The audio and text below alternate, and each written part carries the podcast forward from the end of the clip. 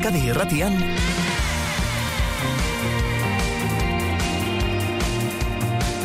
Amara una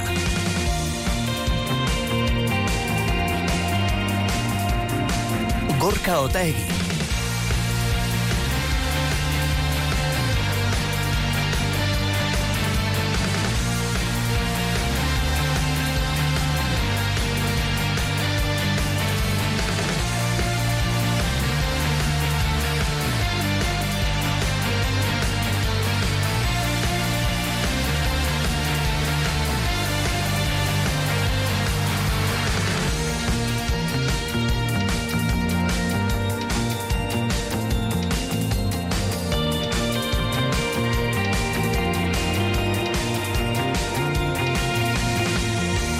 Maria, nolako biharamuna, nolako ajea, nolako bestondoa izango duten gaur, askok eta askok, ezta? Bai, e, inauteri usaia esan nahi duzu?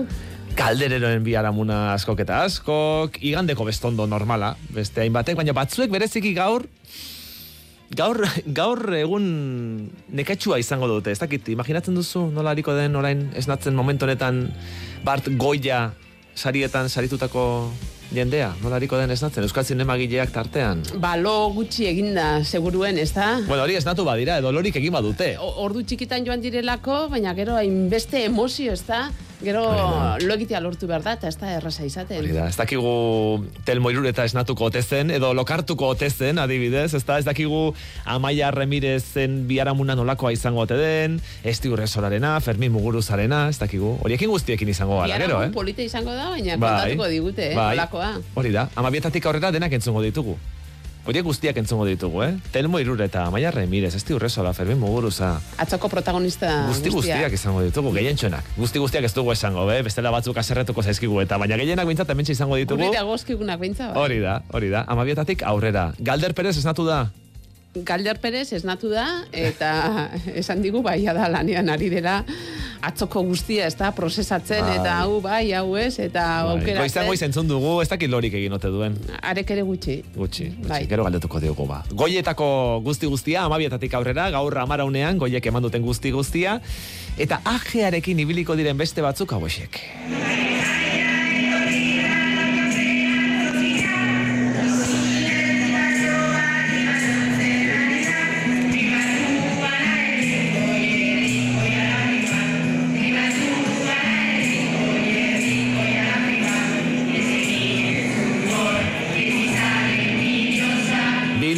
Altza porru konpartsako kideak dira, Bart Mari Jaiaz jantzita, igo dira beraietako mordo bat, Bilboko kafe antzokiko holtzara, kantatu egin dute, eta horrela kantatu zirabazi dute, aratuztetako kopla txikien zortzigarren lehiaketa, Bilboko konpartxak kantolatzen duena, inauterien atariko, eta pospozik jaso dute saria.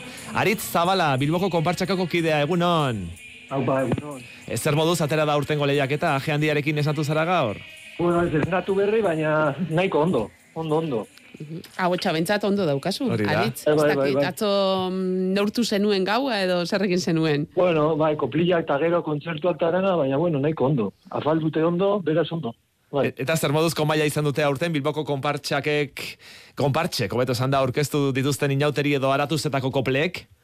Ona, ona, eh, ambientea be ona, eta parte hartu duten, parte hartu duten konpartsak eta, ba, polito, polito. Aha. Bai.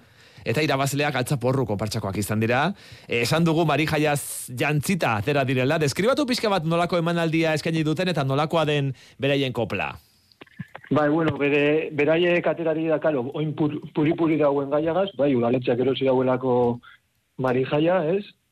Eta atara dira dena marijaiaz jantzita, eta eta hori, e, bai, gutxi gora bera, bai, egin dauri, e, ba, gai horri buruz, Emango. Bai? bai, e, atera dira hori, bai, e, marijaia ez jantzita, Bai. Eta hitz egin dute hori, Marijaia e, udaletxak erosi, erosi, dauenez, ba, gai horreri buruz. Aha, hori da. Eta polito ibi- ibili dira, bai. Hiru lau doinu hartu dituzte, eta polito kantzinoa. Bai. Hori da, hori da, doinu tradizionalak, doinu ezagunak atera dituzte, eta hemen esklusibaz ditugu, altzaporru konpartxako kiden adierazpenak, eh? Sari irabazi ostean egindako adierazpenak. Ia, hitz batzuk irabazle bezala. Ai, cariño amante, mi amor, babetu irabazi dugu eta Mari Jaia izan da pozik gaude gure hitzak eh, entzun ahal izan direlako eta ez dugula nahi ba Bilboko udalarekin ezkondu hori argi geratu dadila. Eta bihotza pozez beten hau, altzaporruek irabazi duelako benetan. Ai, nire politzak, ai, ze jatorra dire, baina konpartza guztiak maite dutut hori bai, eh? Bai, bai, bai, bai, baina nire diago maltzaporru, eh, mamarra txopolitak dira eta Horro zala erra egiten dut. Eta benetan, pena, handia maten dit, Bilboko konpart, Bilboko konpartzetako, e, zera Mari Jaio ez izatea, ene?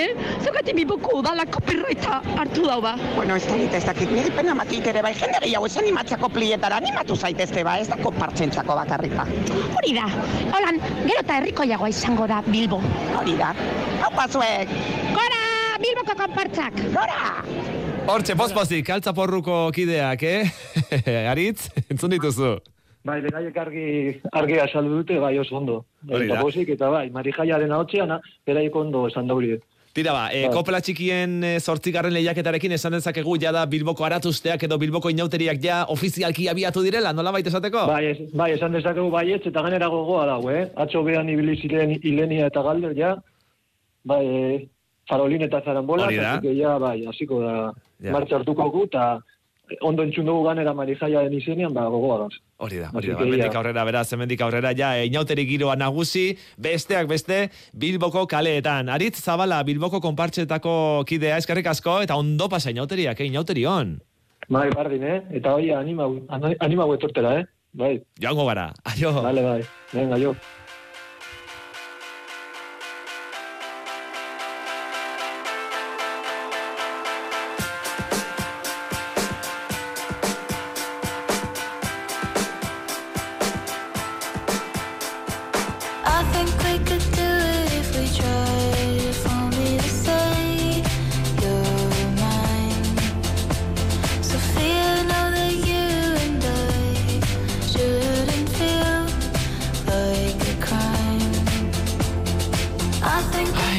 Eta angearentzako, bestondoarentzako izan daiteke erremedio ona, Maria, adibidez, txokolate pixka baiatea. Bai, kafearen ostean, edo aurretik ez dakit nola izaten den txokolatearena, baina bai, kafetxo eta txokolatea? Juergaren ostean, ona izaten da, ez? Etxera iristerakoan txokolate pixka baiatea, armailua sakeatzea, ez? Askok Bai. egiten dugu, ez dakit ona ote den, ez dakit ez da osasuntsua izango, baina Gozea baldin baduzu, ba, nik uste dut onena, ez da? Oberatu Bai. aurretik, ba, sartxo baian. hori da, hori da. Tira ba, e, irakurri dugu, irakurri dugu, etzi, San Valentin eguna dela, txokolate gehien saltzen den urte sasoia. Urteko eguna omen dela. Txokolate Ah, bai, eh? gehien saltzen dena, bai. San Valentin egunez saltzen omen da txokolate gehien, eta guk hori konprobatu behar dugu. Pantzo, benbua, Baionako kazenabe txokolate etxeko arduraduna egunon. Egunon, E, ados zaude? Horrekin, Pantxo. E, edozen eguna da egokia txokolatea jateko, baina San Valentin egunez saltzen da gehien? ez, Ez? Ipa- iparaldian ez da ora pasatzen. I, e, Gehienak sartzen ditugun egunak dira e, abenduko, biztan da, egun berri eta e, egu karri, eta beste em, denbora bat, beste e, da e, Pasko, Pasko egunetan ere anitz. Iten. Beraz, Pasko egunetan, ez da? Oraindik ez, ez da? Baina, e, bon, San Valentin egunetan ez dugu, fer, zerbait pixkat egiten dugu, baina ez anitz. Mhm. Eta zuri nolako txokolatea gustatzen zaizu gehien? Bueno, den, nik nahiago dut eh, ez sobera bortitza, zenta egiten dugu guk gure etxean ere eguntarik egun, baina hori pixkat ere kiretsa da.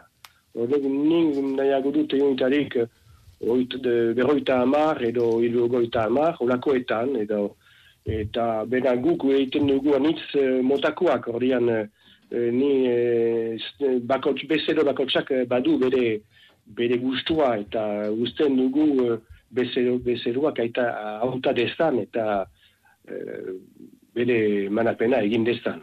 Mhm.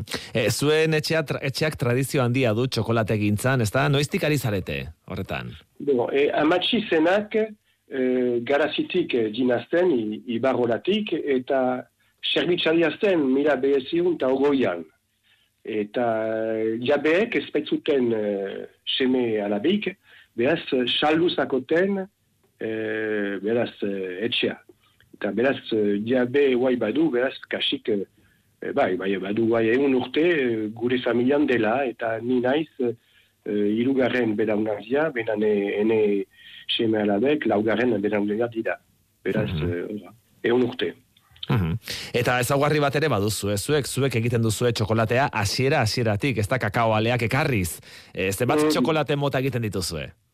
Hori da, guk eh, gure tradizioa da eh, aletik uh, astera. Beraz, erretzen dugu alea, eta astalaken zen, eta kraskatzen, eta hor, beraz, operazio neguziak iten ditugu. E, erran dezake ere ez dela gauza uh, aniz edatua eskolerian, eh? eh, delako bin tubar, eh? hori, eh, inglesez da, beraz, aletik eh, plakarat. Orduan, eh, bai, entzatzen gira hori itian, eta ere beste beri- berezitasuna du- dugu guk eh, behaz organiko edo bio iten dugu, eh? Eh, gure produkzione guztia eh, eh, bio da, eta ere eh, entzatzen gira ere, apen, et, badugu eh, konbenio bat eh, laborariek, Amerikako, Ego Amerikako laborariek, ukan dezaten ere eh, ordaintze, ordainketa duin bat. Eta da eh, zertifika bat ba- badugu hor, pequeños productores, orako zerbait, eh, ez dakit nola erten den euskaraz. Bai, ekoizle hor- txikiak, ez da? Bon, ekoizle txikiak, eta beraz da hor eh, eh, etikable, eti nahi dugu pixkat ere, eiek ongi pagatua izan ditezen. Eta gure, gure ustez, bon, jarreteko guk emaitza eskitxo honak ditugu, eta nahi, nahi dugu ere partekatu, eh, beraz, ekoizleekin eta bizka- biztan da gure langileekin. Mhm. Beraz esan duzu, eh, Pasko egunetan eta gabonetan saltzen duzuela batipat eh, txokolatea. E, zein da gehien saltzen duzuen txokolate mota? Zein da jendeak gehien erosten dizuena? Bon, guai, plakak eh, badute arrakasta, delako eh, bar horiek, inglesez, eh, pla, plakak, eh. eta eh, plaketan, eh, bon, belza, eh, esniaekin edo ez da hain, eh, eh, hain edatua, belza, edaren nahi du eh, esnerik gabe, eta bonboietan ere hor, bon, olako, bai, eh, eh, praline eta horiek, eta uste errekasta. Mhm. Tira ba, pantzo benboa, baionako kazenabe txokolate etxeko arduraduna. Eskerrik asko! Eta txokolate Bai. hon, eh? Segi horrelako txokolateak saltzen eta egiten. Eskerrik asko. Esker, ari agur. Plazerra ematen dizun gauza batek, eh, ezin dizu kulpabilia sentsazio bat sortu. Eta plazerra sentitzen bauzu, osea, obra horrek eman aldizun gauzarik handiena, ne ustez. Plazerra ematen dizun zerbaitek, beste baina erariko ditza, besarkatu behar duzu. Bai pasa, arratsaldero Euskadi Irratian, zure plazererako. Odola, odol truk, non daurrea. Urrebila habil. Izena duen guztia, bada. Irati, mitotik leyendara. Paul Urkijoren film bat, bost goia izendapen dituena. Otsailaren hogeita lauan zinema aretoetan. EITB-den eskutik. Zure enpresarentzat aholkularitza behar alduzu. Hidalgo abokatuak eta aholkulariak. Nominak, kontabilitatea, zerga, merkataritza eta lan arloko aholkularitza, auzitegietako asistentzia. Hidalgo abokatuak eta aholkulariak. Donostia, Eibar, Gasteiz, Bilbo, Bergara, Oñati eta Durangon. Bederatzi labiru, bat bi, bat bost, bizazpi. Euskadi Irratia.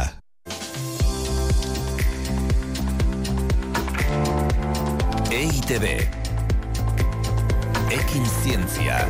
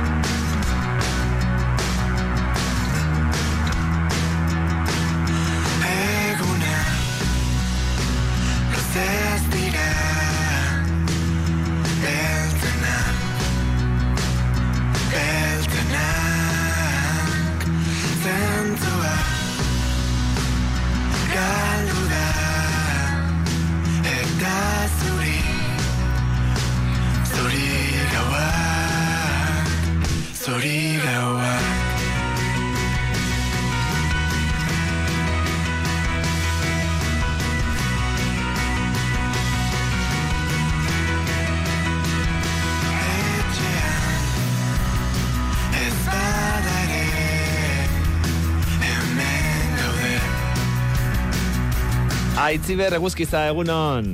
Egunon, Ondo herberetan. bai, apurruetotz, baina ondo. Hotz, hotz egiten du herberetan, ez da? Bai, bai. Eta eh, ondo, bidaia ona izan duzu, ez da Euskal Bai, Herria bai. itzulerako bidaia. bai e, oso lasaia izinde, eta, bueno, lankide batzuk asioak gara, eta oso pozik. Ja, lanera joan zarelako, herberetara. Mm. Europako batasunak finantzatutako Shelter izeneko proiektua gainbegiratzera, ez da? Bai, bueno, gainberat, ga- begiratu eta baita e, faltatzen jaku lau hilabete amaitako eta ikusteko nik la, azkenengo lau hilabetean zer faltatzen dan egiteko. Ja, e, zu teknaliako ikertzaile nagusia, arkitektua eta urbanista zara, Bai. eta proiektu horretako koordinatzailea ere, bai. Bai. E, konta iguzu, konta iguzu, zer da Shelter proiektua? Uf, Shelter proiektua niretzako azkenengo hiru lau urtetan, ba, nire bizitzako parte oso handi bat izan da. E, teknalako idea batetik hasi izan, ba, beste, baina beste hogeta bi partaide daude e, proiektuan, Europa guztako. Eta ideia da zelan hobetu ingurune, ingurune historikoen erresilentzia. Hau da, e, kambio klimatikoan kontra, baina bebai e, desastre naturalak. Orduan, e, ba bueno, hasi ginen pentsatzen zelan e, egin alzan hau, ez dakit ezagutzen duzun, baina e, Europako komisioak, ba bueno, e, bere orduan zan Horizon 2020 e, programatik, esaten da, bueno, emon ideak hau beteko, eta orduen jendeak e, aurkezten du konsortzio batzuk, aurkezten dute ideia batzuk, eta bueno, honen ari ematen diote, eta guk suertak ginen oin lau urte do e, proiektu hau lortzega. Hmm. Ingurune historikoen erresilentzia. E, Mm. Pentsatu behar dugu, imaginatu behar dugu, aldezar historiko ez ari garela, adibidez, edo ondare gisa babestutako ere ez? Ba, ez bakarrik, e, bai, baina be bai e, guk e, gehitzen dotzegu ingureune historikoak bebai e, eskala handiagoa dekien e, dekien ingurunak. E, adibidez, proiektuan daukagu bat, tala Zaba ibaia, ibaiaren ingurune osoa, hor i, beratzi herrialde dauz. Eta orduan, bebai dugu beste bat oso txikitsua dala, dala Rabenako eleisa bat eta inguruneak. Ideia zan also, eh, ideia zan eh, eskala guztiek eh, saiatutia ikutzean, horregatik e- egiten genuena erreplika bidea, bide, erreple, errepik, beste leku batzutan errezago egiteko. Bai. Hori da, beste leku batzutan ere egiteko. Beraz, eh, ez da bakarrik inguru eh, urbanoa nola esan, ez da bakarrik eraikinak babestea. Ez, ez, ez, hori izan idea also, olai, parkatu. Nau akostumbraute inglesez. Da dela ingelesez egiten Bai, duzuela. bai, eskeraz, eh, ez tainerra Bai. zanitzako honetaz hitz egitea, ba, bueno, saietuko naz. Bai. E, ba, bai, e, gauzea da, este, e, ondar historikoa ez tala bakarrik e, eraikinak. Bebai direz komunitateak, bebai direz e, e, ondare intangiblea, bebai da natura. Orduan, perspektiba apurbet zabalagoa e, gure ginun e, proiektuan ikusi, eta apurbet dana batera, ez da bakarrik, e, esan dut e, urbanoa dana edo eraikina, bakarrik, bai, e, komunitateak zer baloratzen duten. Hori da gutzako ondare historikoa. Tira, beraz horregatik da hain zabala shelter proiektu hori, Bai, ez? Galetu bai. dizugunean zertan da esan duzu, buf, esan duzu, ez? Oso zabala dela proiektua, Bai, bai, zeganera, bueno, oso ambizio handia aukin ginun hasieran, be, bueno, nahiko ondo joan da, segure ginun, e, ba, danetatik, ez? E, esaten duguna, gureko komunitatetik zer sortzen daan, baina be, bai oso data driven, datuak ikusi eta zer esaten duen datuak, orduan, ibili gara, ba, softwarea egiten, ibili gara bai, e, e, bertako jendeakin lan egiten, open labs gitzen dugun e, sistemarekin ez, laboratorio zabalak eta a, irekiak, e, egon gara e, gobernantza aldetik zelan e, lagundu aldogun, datuek, indikadoreak, bueno, gurizin ginen dana ikutu eta horreitik lau urte behar izin dugu, zeo zerriteko, bai. Eta munduko hainbat lekutan ari zarete aztertzen, ezta? Bai, e, bost kasu deku kasu honetan, esan dutzen ere txikitik, oso handira, e, Rabenako Eleizaba, Dordreko e, e, iria, horregatik egon gara Oin bertan, e, Turkiako beste hiri bat, Seferin Hinzar, eta deko gero Galizian e, parke bat, Portugalekin juntata dagoena, Baixa Lima, eta azkenik hau Saba Ibaia. Mhm. E, klima aldaketaren kontra besteak beste babesteko, ezta? Bai. Hori guztiak eraikinak Bai. eta e, adibidez, az gaitezen adibidez eraikinetatik, nola babestu daitezke eraikinak klima aldaketaren kontra? Bueno, ez, azteko ikusi biozu klima ze, zelan e, eragingo duen zure irian, eh? zure eraginean, ez da bardina.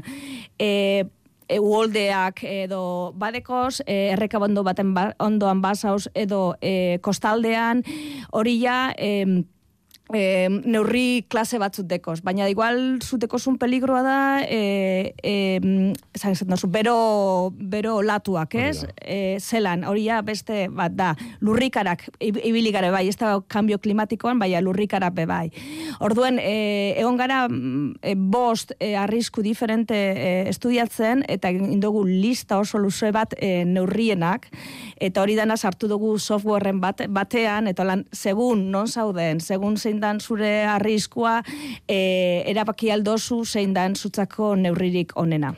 Mhm, Eta horrela, horrela babesten dira eraikinak adibidez, Mhm. ez da, klimadaketaren kontra. Bai, adibidez, e, oin gara Dordregen, Dordregen dekie sistema oso oso estudiatu bat ur, oin urte asko, e, zelan e, adibidez, e, abisatzen no- nos igongo dan e, e, erreka, Eta orduan e, eraikin asko badekila barrerak ipinteko euren euren etxeetan. Bera badakie e, edozein momentuna etor- etorriko dala, deki ez dike batzuk olso, oh, barkatu, e, dike batzuk e, ingurunean, baina oindekin problemea da, e, eurek esperatzen zuten, o, beti bi- ibili dira beharrean kota batzukaz, uholde kota batzukaz, baina oin kambio klimatikoak eta e, e, itxarsoa gorantza doan alez, oin, igual ezin da hori hori erabili. Eta sistema guztie berriro hasi behar dire em, hasi dire pentsatzen. Orduen, gauze bat oso importantea dela bai, da, e, i, bertan biziden jenteari zelan hori transmitidu, eta zelan e, sartu bai erabaki, erabaki prozesuetan. Eta gukin dugu e, Frantziako enpresa batekin, indogu inmersitek itzean dan e, da, e, mai antzeko bat interaktiboa, ba, jente joeten da horra, eta ikusten dauzelan igongo dan em, bere irian e, ura, eta orduan ikusi aldao, eta hasi, alda pentsatzen be bai, bueno, kambio klimatikoa ez dela zeo zer abstraktoa, dan hori ikutuko, no? Iku, Danok e, ikusiko garela hor. E, aipatu ditugu eraikinak, esan duzu baita ere komunitateak eurak ere babesten dituzuela, edo behintzat komunitate horiek babesten saiatzen zaretela. Hori nola egiten da? Nola Bai. babestu komunitate bat, edo nola sustatu? Eh, bai, hori, a ber, resilientziateko dimentzio asko.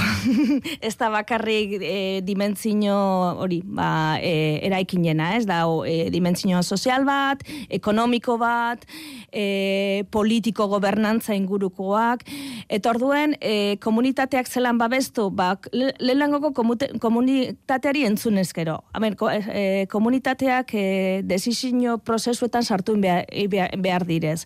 Eta e, komunitateak bizi diren lekuetan, egon behar da, ba, ekonomikoki be bai resilienteak izin behar direz, espada hori, espada hori, espada lanik, edo espada e, zelan bizi gazteak joan iten direz, eta ezin dira geratu. Orduan, ekonomi aldetik ere aktibatu egin behar dituzu. Orduan, dana da, mm, zelan esango nuke, e, sistema komplejo bat, sistema eko, e, ekonomiko eta sozial bat, eta esposu bat besten dimentzio guztiek, bazken baten ezin dozu eraikinek babestu. Mhm. Bueno, esan dugu disiplina anitzeko taldeak aritzen zaretela ikerketa lan horiek eginez, eta zu zara koordinatzailea shelter Bai. proiektukoa, eh, nola koordinatzen da hori guztia? Ze imaginatzen dugu oso alor ezberdinetako jendeak parte hartuko duela, ezta? Eh, proiektu horretan guztia. Ba, pazientziazko. eta hori ni ez natzela oso paziente. Baina, bueno, entzunin behar dozu, ez? Eta ikasi behar dozu bestetatik, eta e, en, asko entzutea eta asko berbaitea da. Hasieran e, azten zarenean, ba, zuteko zu zure ideak, arkitektura aldetik, edo datozen. Egi da, ja, teknalian e, lan asko iten dugule e, beste disiplina batzukaz, orduan ja entrenaute gauz, ez? Ba, teknalian e, gure taldean, e, badao informatikoak dauz, soziologoak dauz, e, arlo guztiako dauz. Orduen hor, badekogu hori espiritua, ez? Baina gero, ba, etorten da jentea beste herrialde batzuetako be bai, beste kultura batzukak ez be bai. Orduan, bueno, hasieran mm, asko diskutitu behar da, asko berbein da, baina azkenerako hasten zara beste olertzen, ez? Eta hori oso aberazgarria da. Mhm. Zenbat ikertzaile koordinatzen dituzu? Uf, hor, zen begaren, a ber, gara, hogeta, hogeta bi, e, hogeta bi partaidekon gara, batzu txikitxoa, edo orduan egoten dara ikertzale bat, edo bi, beste batzuk e, e, lan gehiago deki, eta igual egoten dira, ba, lau, bost, zik imaginau, ez da sinoz kontuakin. da ganea jendea launik lau urtetan jendea etorri eta joan nabe bai. Orduan, jende asko, asko izin gara bai. Mhm. Esperientzia zabala duzu Europa mailako proiektuetan, ze shelter proiektuaz gain, aipatu dugun proiektuaz gain, iriko argiztapena eta osasuna garatzen duen lantalde bateko liderare bazara. Bueno, hor, horrez naz ni lider liderra, une, Boloniako Unibertsitatea da hor koordinatzen duen enlaini proiektua, oso proiektu polita, baina guteko gu, honik proiektu hain handia tirezen alez, dekie geitzen dutzugu eh, paketes de trabajo, lan paketeak moduan, ez? Eta hor gu koordinatzen dugu lan pakete bat dala eh, plataforma digital bat, eh, datu guztiak, eh, proiektuak egiten dutu, dutuen datu guztiak bertan eh, aztertzeko eta ikusteko. Eta hori gu tekneletik eh, erabaten dugu. E, zertarako, aztertzeko ea nola eragiten digun e, kaleko argiztapenak, adibidez, iriko argiztapenak eure osasunean? Bai, e, especialmente e, jende nagusia guantan eta ritmo zirkadianotan. Nik asko ikasten nabez horreri buruz. Ze hori da beste gauze polit bat e, honi proiektuena, na? Gu- Gu gabiz, o, gu gauz urbano aldetik, datu aldetik gabiz hor sartzean, baina de geroan dauz neurosirojanoak, soziologoak, argien, hori, eta orduen asko ikasten dozu proiektu honetan. Zer da ritmo zirkadianoa? Bi hitzetan esan badaiteke. Bai, nik bizetan esan bihotuz ez naz esperto dan. Bai, bueno, gorputze batekoz ritmo batzuk, eta argiak, argia, ez lan gero loin gozun, eta zelan e, goizek, goizek, goizeko aldetik zelan ikusten dozun argiek, gero gauean zelan loin gozun, e, iten dauena, ez? E, orduan, e, e, hain lehen e, argi artifiziala esanan egoten, ba, bueno, ba, altzetan zinen e, goizeko argiegaz, eta hori joten zinen e, ilunten zanean, beha, klaro, oin gauz argi artifizialak leku guztiatik, eta hori afektat, afektatzen du e, gure ritmo zirkadianoak eta gau, gure loiteko Eh, zesango noke, mm, pattern, loiteko... Lokidea, ez? Bai, bai. Eta orduan, ba, bueno, hori estudiatzen ari gara e, e, proiektu honetan, zelan hobetu e, kanpoan dauden argiak, ze e, demostratuta dago, ba, gaubean ikusi eukimizule argiek e, ez hain fuerte, eta segun ze kolore bai e, diferente e, impactatzen du, ba, hori dana estudiatzen ari gara, gero politika aldera esateko hirialdetan, ba, holan edo lan hobetu izango zan e, gure, gure hiriak argizutea. Eta ja ondori horik atera duzu dagoeneko edo oraindik ez.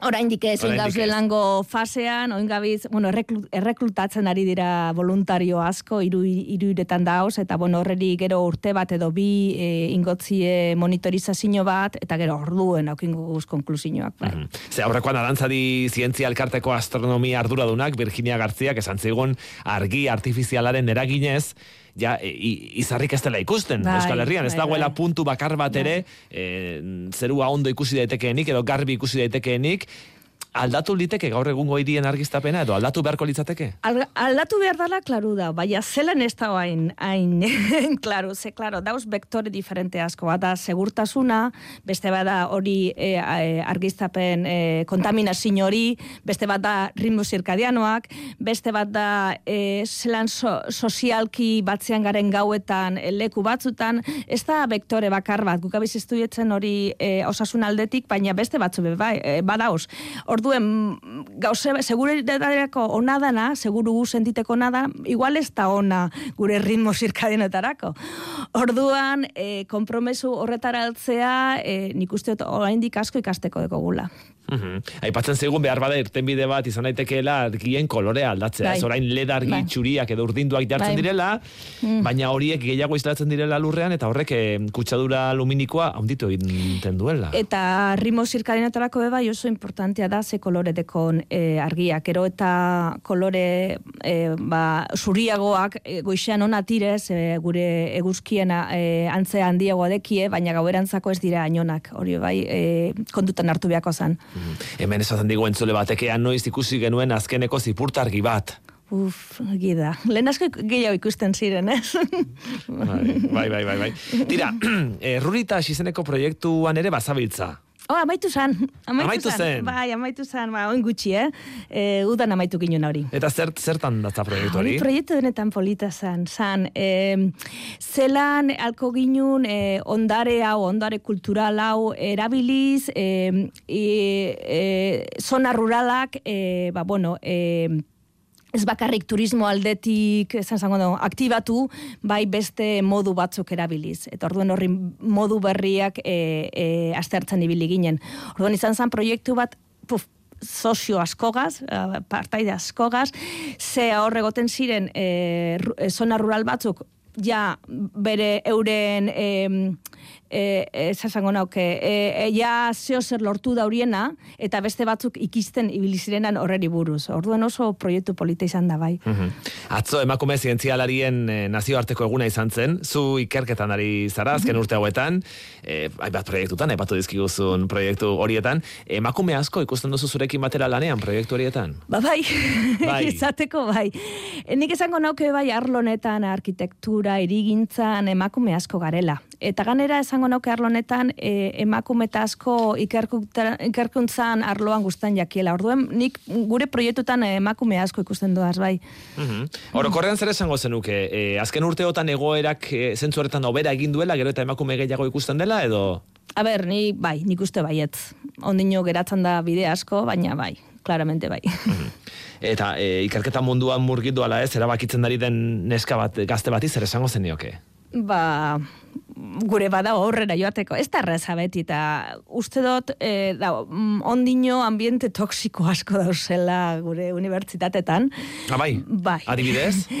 Ah, bueno, e, e, ba, adibidez, beste gunean, neske batek kontan ibilizan, e, ba, bueno, ordun geratu dala, eta, bueno, bere lankidea, bezelan, esto pentsau proiektuan, esto pentsau, e, no, gure zure karreran, holango gauzak, ez? Eta... E, oraindik ere lehen esten dira gauza horiek, lehen bai, esten bai, da, beraz... e, Bai, eta orduan, e, baina, bueno, e, azkenean zure bokazioa jarraitu behar dozu, ez? Eta gure bozuin, nik uste dut oin errezagoa da, eta urte batzutan gure dut pentsau errezago eizingo dala ondino. Tira ba, e, aitziber e, eguzkitza, Bai. tecnaliako ikertzailea, eskerrik asko, arkitektoa eta urbanista, eskerrik asko proiektu guzti hauen berri emateagatik, eta jarraituko dugu zurekin hitz egiten, eh? Vale. Ondo izan. Agur.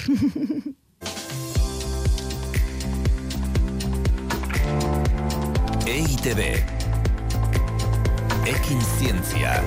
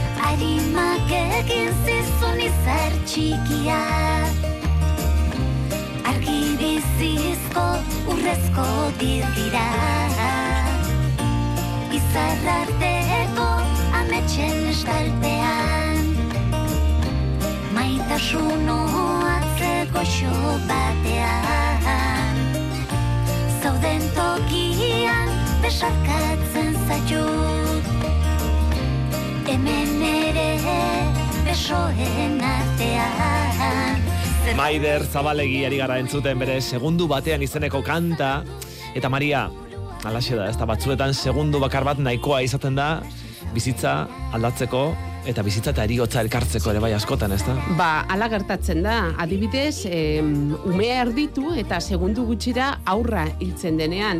Eriotza perinatala deitzen zaio une horri, une zaila dudarik gabe, eta kontua da Euskal Herrian utxune handia dagoela alde horretatik. Bain zuzen ere gaur eguerdian, Hernanin, dolu perinatalari zuzendutako gunea inauguratuko dute, derion badago bat, bigarrena gaur Hernanin.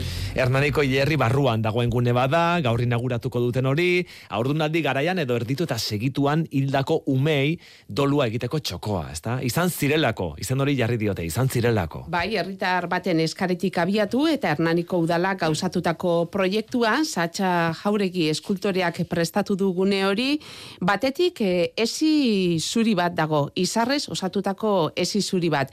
Eta bertan, eh, ba, benzuak idazteko aukera izango da, Satxa Jauregik ala zehaztu du zergatik jarri dituen esi horretan izar zuriak. erronka zen, nola, nola irudikatu e, ausentzia bat, ez? Osea, berez, irudik ez zaukan zeo. Hortik tiraka, ba, bai, e, buratu zitaitela, bueno, ba, kostelazioaren ideia, eta pixka bat, ba, iruditeri kosmologiko horretara jotzea, ez? Eta horren esi horrek baduzka e, izarrak, e, kosmologia horren irudikapen modukoa da. Ilerrian esan dugu, gorka gune txiki bat da, eh? Ilerri barruan dagoen gune txiki bat. Txoko bat. Bai, eta ezi txuri horren em, erdian, ba, eskultura bat dago, horrek ere izar itxura dauka. Eta bertan, e, mezuak usteko aukera e, izango da, hain zuzen ere lurraspiari konektatuta dago, eskultura hori, izar itxuradun eskultura hori, eta mezuak utzi bezain eh, laster bertan e, dira, orduan errautsak gero lurraspira joango dira. Dago pieza bat, dauka erdian zilindro bat, e, konektatzen duna, e, bueno, lurrazpitik bi metroraino iristen dana, eta horren bitartez, ba, erra zenbait gutun, edo, edo nahi dan, nahi dan, e, idatzi nahi dan hori, eta hortik e, erretako hori, ba, konektatzen du lurrazpi horrekin. Ez dizaberi, egunon. Egunon, Zuk zer idatziko duzu? ba nere semearen izena. Izena, izena. abizenak eta jaiotza eta eriotza data. Zuretzat berezia da proiektu hau, ezta? Bai, batez ere guk abiatutako eskaera batetik sortutako proiektua delako ez. Gure semea Marko 2017ko urtarrilaren hogeita zazpian jaio eta hiltzan, hogeita lau asteak bete aurretik, eta hori da muga, umea zurekin eraman alizateko edo ez. Eta gukan utzi behar izan genuen Marko, ba horrek suposatzen duen utxunearekin. Eta zergatik eh, abiatu zenuten proiektu hau? Ez zenuten ikusten mm, nolabait eh, zauri hori isteko baliabiderik edo behar bat ikusten zenuten hor? Zer zer falta zen? Ba- zer falta da? Ba, falta da, nik bete esaten dut hilerriak pertsonaz beteta daudela, ez? Zerbaitegatik izango da. Edo norberak badauka bere txokoa e, zuaitz azpian, itsasoan, errautsak botatzeko, eta guk ez geneukan gorpurik. Eta gorpurik ez geneukan ez, ba, sor, e, espazio hori sortu egin behar zuen bakoitzak bere, hilerrian ez egon lekurik.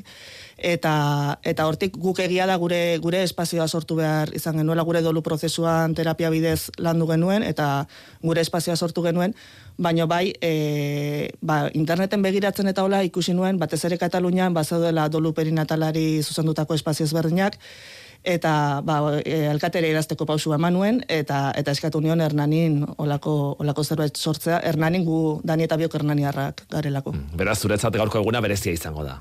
Bai, egun, egun berezia izango da, ba, e, gure seme alabek leku bat izango dutelako, ez? Eta gurasook, ba, baita ere leku bat izango dugulako gure seme alabekin konektatzeko. Zauria hobeto izteko, balioko dizu, horretan laguntzeko behintzat? Sauria isteko, e, umea kokatzeko, eta, eta bai, eta leku bat izateko, azkenen asko erpikatzen nahi nezen hitz bat da, baina umea kokatu edukitzeko nunbaiten ez, gorputza daukagunok eta, eta ez daukatenek. Ez di, zuke esan diguzu, ez da, 2008an, urtarrilaren hogeita zazpian, ospitalera joan zinen, eta bertan Marko semea erditu zenuen, baina segundu gutxira ba hil egin zen e, semea eta zu etxera itzuli zinen umerik gabe. Nolakoa izan zen une hori, esti? Ba, seme baten eriotza, horrek esan nahi duen guztiarekin, ez? E, nik ez- ni saiatzen naiz astei edo ere, gestazio astei garrantzia gehiagirik ez ematen ez dagolako mina handiagorik e, aste gehiago izan edo edo gutxiago izan. Azpimarratzen ditut 24 aste horiek hor dagoelako muga umearen gorpua eraman edo ez eraman izateko.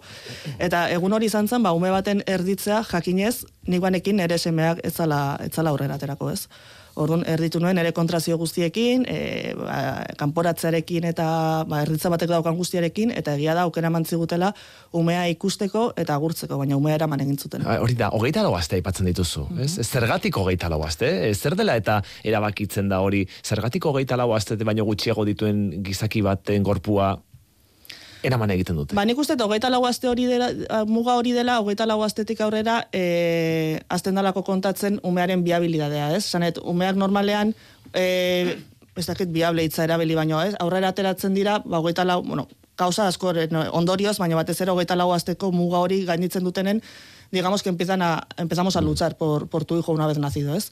Eta hor, horregatik batez ere hogeita lau asteena. Zure ustez, e, zentzurik badu, hogeita lau aste baino gutxiago dituen e, gizaki baten gorpua Ez que egia, egia da era bat, era berean, osea, hau hola da, eta nere semeak ez dintzun aurrera atera. Esan, et, ez da hogeita lau aste, oie, baino lehenago jaio zalako netzen aurrera atera, etzan aurrera aterako, eta ni hortaz konstiente naiz. Baina hortik gorpua ez eraman izatea beste gauza bada, ez? Nik beti jartzen dut adibide bat, oso banala dana edo oso gogorra dana, ez dakit nola definitu, baino menisko bat kentzen dizuenean etxera emateko aukera dukazu menisko, baino nik nere semean utzi behar izan nuen.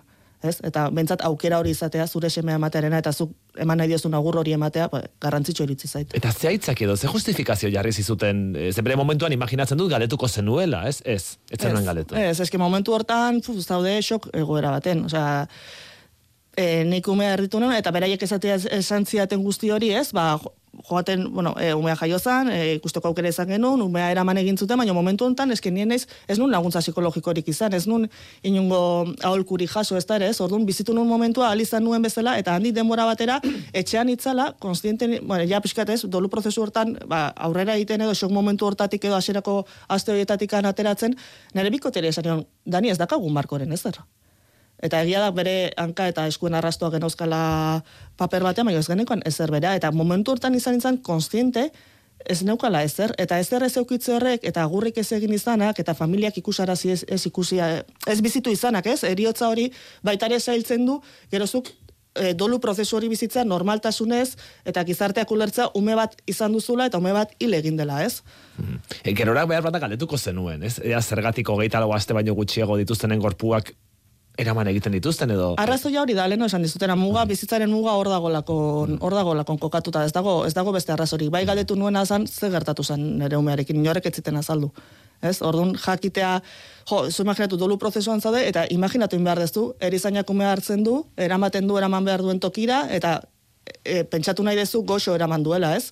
Baino zure umea zariga, eta ez dakizu ez nora eraman duten, garo, a ber, nik e, ulertu dezaket eta imaginatu dezaket ze gertatu zan berarekin. Baina egia da gerora galdetu, galdetu genuen zerbait izan zela. Ze gogorra, ez, aipatzen duzun hori. Eraman egin zuten sentsazio hori, horrek eh, utziko duen zauria.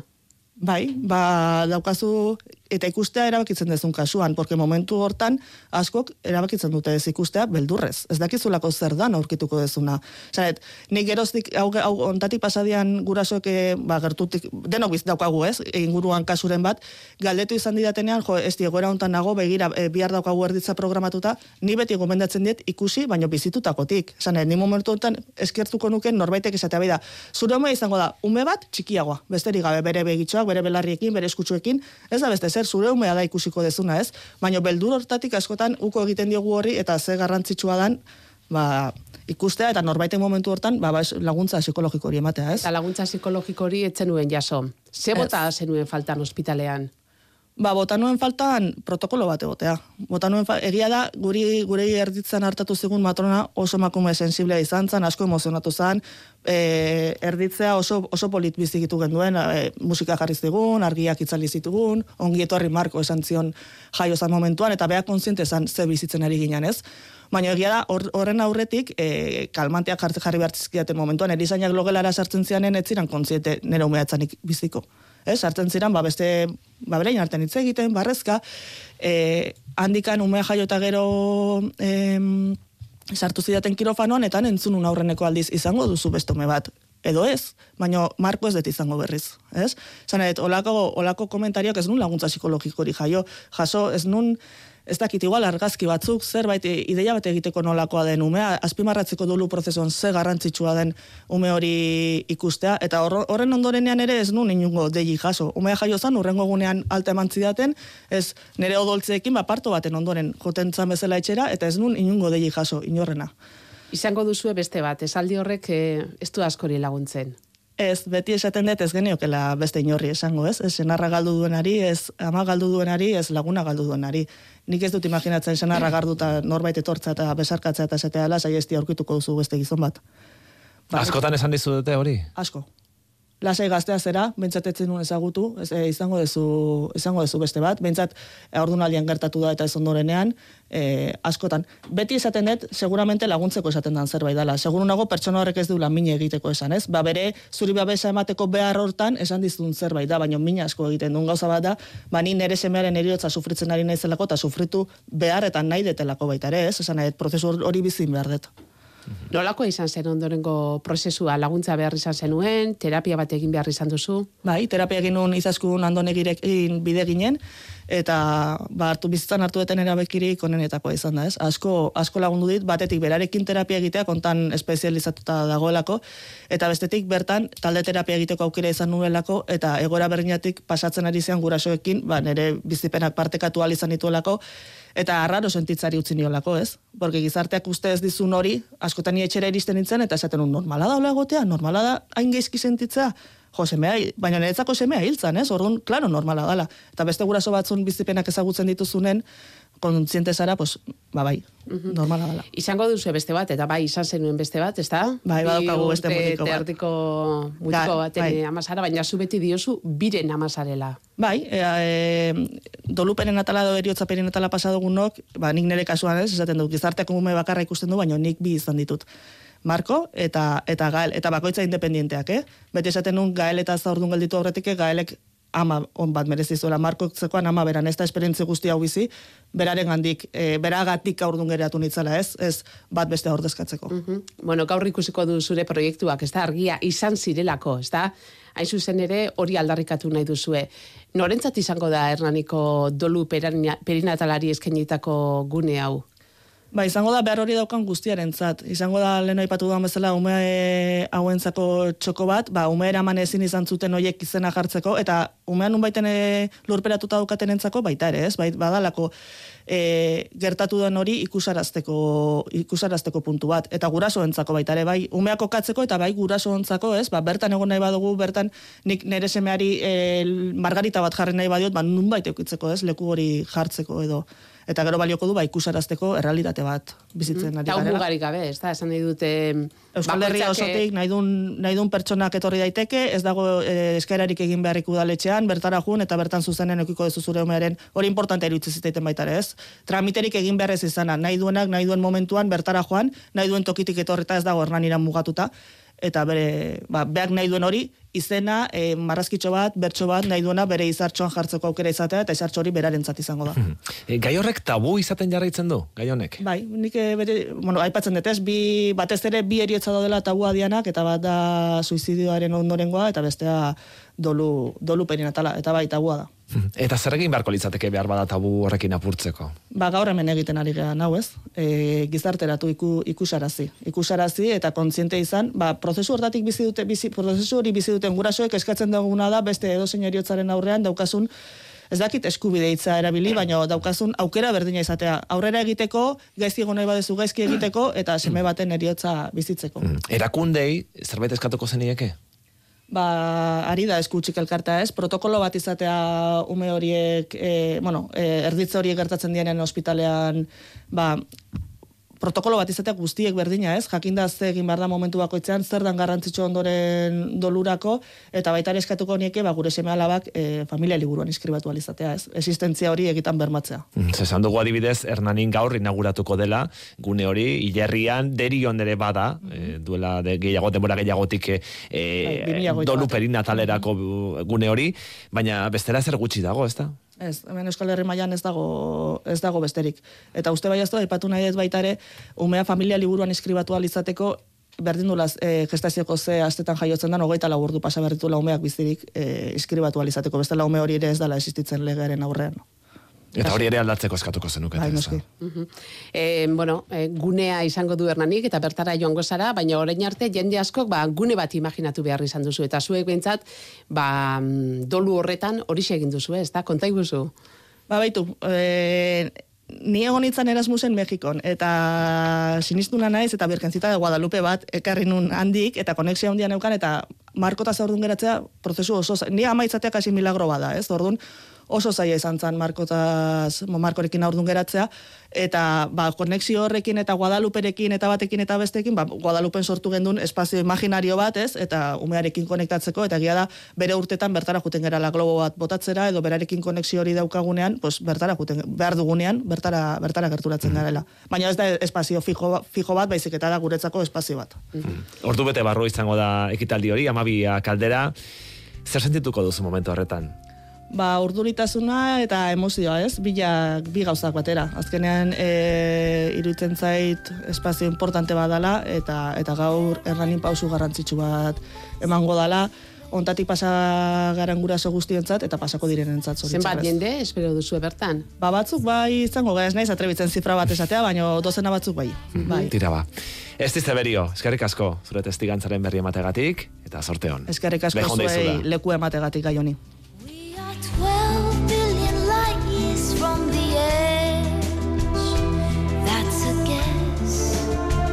No one can ever say it's true. But I know that I will always be with you. I'm by the fire of your love every day. So don't call me just believe everything that I say.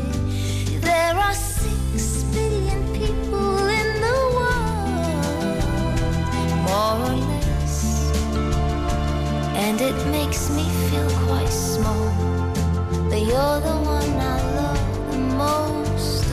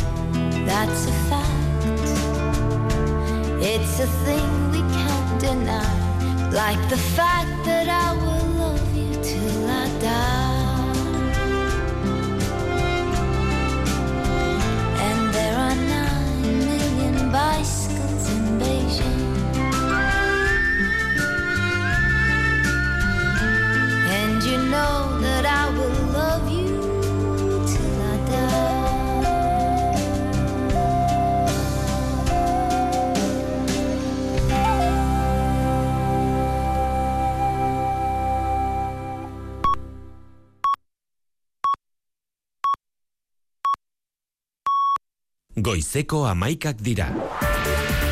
Euskadi Irratiko Informazio Zerbitzuak.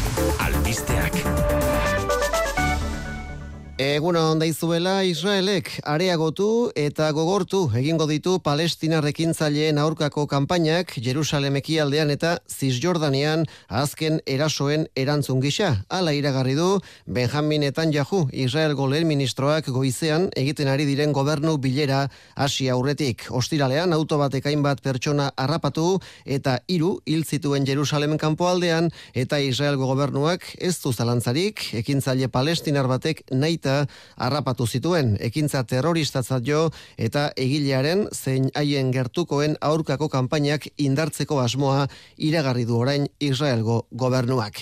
Turkiria, Turkian eta Sirian izandako lurrikaren ondorio zildakoak bien bitartean, hogeita zortzi milatik gora dira bateko eta besteko agintariek emandako azken datuen arabera, eta kopuru hori txiki geratuko da nazio batuen erakundearen aurre ikuspenen arabera, berrogeita amar milatik gora ere izan daitezkeelako hildakoak. Erreskate taldeek makineria astunari utzi diotelekua orain, lurrikarek kaltetutako eremuetan, ondakinen artean herritarrak bizirik aurkitzeko itxaropena agortutzat ia ezinezkotzat jo baitute. Lehentasuna orain, lur astinduek suntxitutakoa berrera ikitzea izango da Recep Tayyip Erdogan Turkiako presidenteak esan duenez. Etxeratorrita, osakidetzan eta osasun bidean datozen egunetarako deitu diren protesta eta greben aurrean, lab sindikatuak ez du uste erakundeak osasun sistema indartzeko eta gabeziei aurre egiteko plan estrategiko bat lantzen ari direnik. Otsailaren hogeita bosterako, osakidetzako sindikatuek deitu duten manifestazioak agerian utzi du orokorra dela osasun sailarekiko eta gotzone sagardui sailburuarekiko dagoen konfiantza falta, osasun bidean astea honetarako deitutako greba aspaldiko urteetan egin diren politika okerren erantzun gisa ikusten du Igor Arroyo lab sindikatuko koordinatzaile nagusiak. Langile guztien lan baldintzez eta zerbitzua indartzea zitzein behar dugula, ez? Eta eta horretarako ba, beharrezkoa ikusi dugu grebatara grebara joatea, grebaren aurrean en Nafarroko gobernuak ja lehen bilera batera deitu digu, ikusi dugu Nafarroko gobernuaren aldetik nolabaiteko erreakzio bat egon dela, behintzat e, maila deitu du eta hasi da ja, bueno, ba, proposamenak egiten, mm, gure ustez ez nahikoak direnak, Eta alderdi politikoek maiatzean egingo diren udal eta foru hauteskundeetan dute jarria, begietako bat horren adibide asteburuan egiten ari diren ekitaldi zerrenda. Eusko alderdi jeltzaleak barakaldoko beken egingo du hautagaien aurkezpen ekitaldia, eguerdian hasita ez dagoizeko ekitaldi bakarra izango, PSEek gazteizen egingo du ekitaldi hori eneko handu ez da maider etxebarria gaztizko alkate gaia eta Iñaki Arriola garraio sailburua bertan direla eta Euskal Herria Bilduk Gernikako alkate gaia orkesteko ekitaldi egingo du ama biterdietan hasita atzo udaletako ordezkarien topaketa nagusia egin ondoren.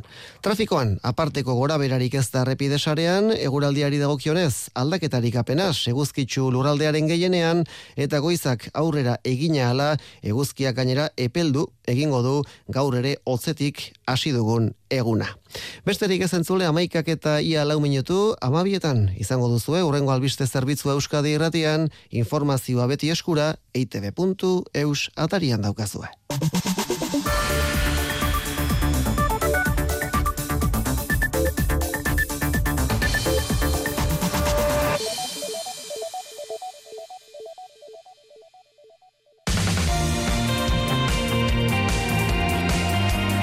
Amara Gorka Otaegi. La la la la. What you think she's la la la la. She's a star. Oh la la la la. What you think she's la la la la. She's a star. Oh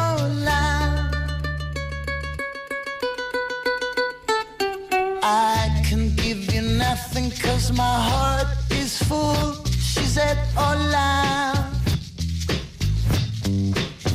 But we can go together to the nearest zoo. She said, oh, Hola. I wanna go with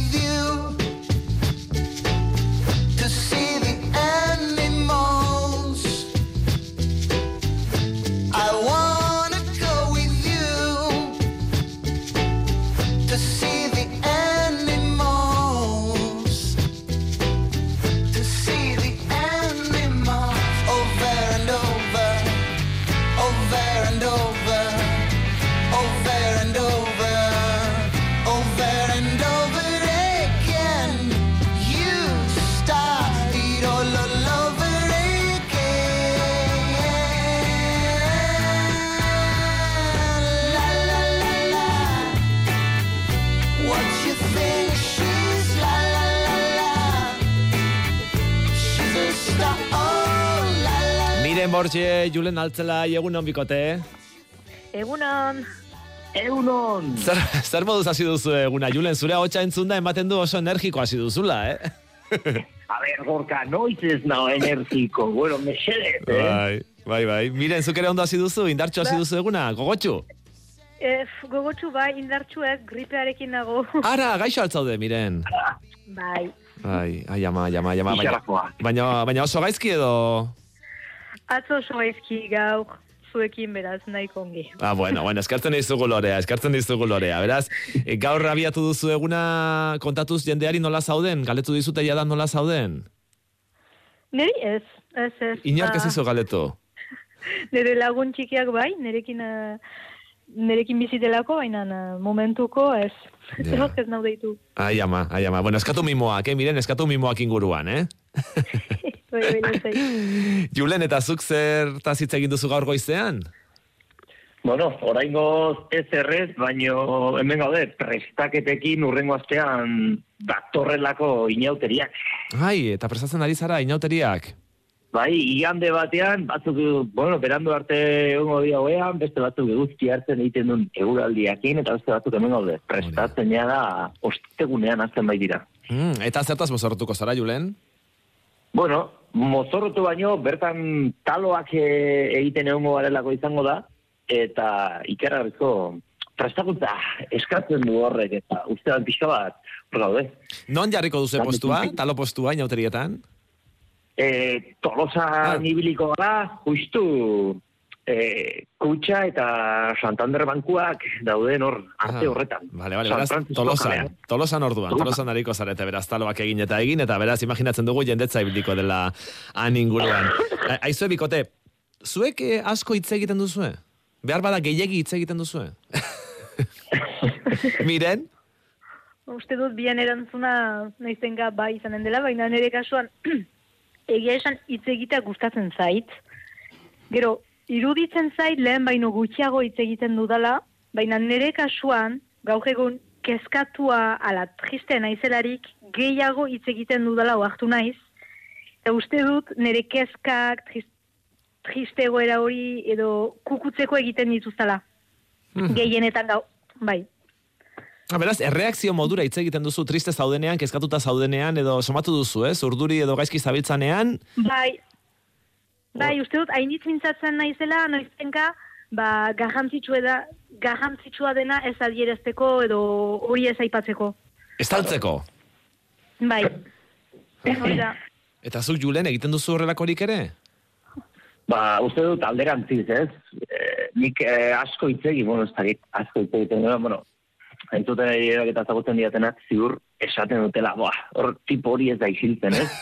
Nio, nire hitz egiteko modua, bai da pixka bat aurrean dudana ezagutzeko, bai egoera, bai pertsona, bai eh, negozioa, bai funtzionamendua, zerbaitena, ez? Orduan, orduan bai asko hitz egiten dudala, eta eta batez ere, behar bada, pues, pelotako historiak kontatzen, edo horra hasten garenean, momentu batean oso gora etortzen naiz, eta uf, ezin zait isildu, eh?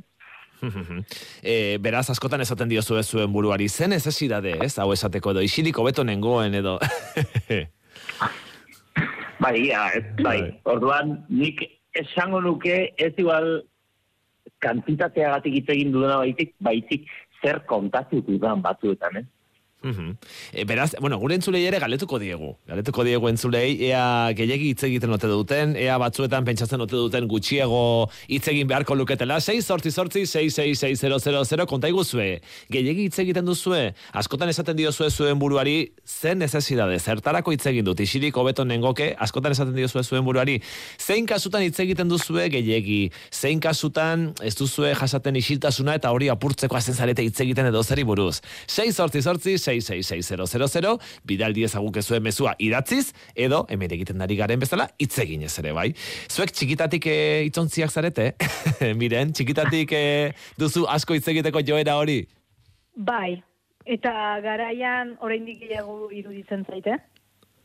Helduen arabera, bai, nire familiakoak eta esaten, zida, esaten didate beti, gaztetan bak, biziki goiz hasi nintzen eh, hitz egiten, eta lau bost urte inguru hortan, ba, elduekin e, mintzatzeko goa nuela, e, elduen elkarrizketetan sartzen nintzela, eta iduriz nire burasoak, nire aita aho zela, ah, ikusten zuen nire neska ze trebea den eta guzti, baina nire ama nazkatzen nuen. Bai. Beraz, bai, asko pintu nintzen. Ene ba. Jule, zure kasuan? Nik, eh, nik ez dut oroitzapenik ere gurasoak esaten zidatenik oso iztuna nintzenik. Eh? Nik esango nuke oso gutxi edo oso egora estandar batean nintzela, ez? Nik uste, gerora ja, alkitzatik atera nintzenean eta kafora jo nintzenean, orduan behar da mundu gehiago ikusi nuen eta orduan hasi nintzen hitz egiten gehiago, ez? Eta zuek baduzue e, gehiegi hitz egin izan dizuen bezerorik edo bezeroren bat esaten duzuena ze plasta, ze astuna, den hau. Horrelakorik baduzue, Julen?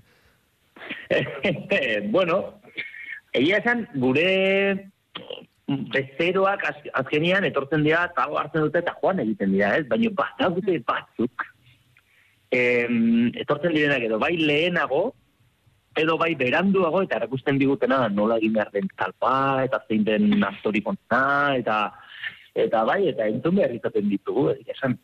Mhm. E, miren, dendan, bazenuten bezerorik horrela... Mm, asko bai, hitz eta egiten gu zizanik, baginuen bai, eh? kafe txoko bat, beraz, e, logikoa den bezala, kafea hartzera heldu diren, heldu ziren goiz guziz e, batzu, eta haien artean bai, eta peti berdinak ziren asko mintzo zirenak, eta bi, bi heldu zaizkit burura, e, emazte zahar bat, bera bakarrik bizi zen, eta ez zuen gehiago harremanik bere familiarekin, beraz norbaitekin mintzatzeko beharra zuen log- logikoa den bezala ez, eta neri tokatu zitzaidan.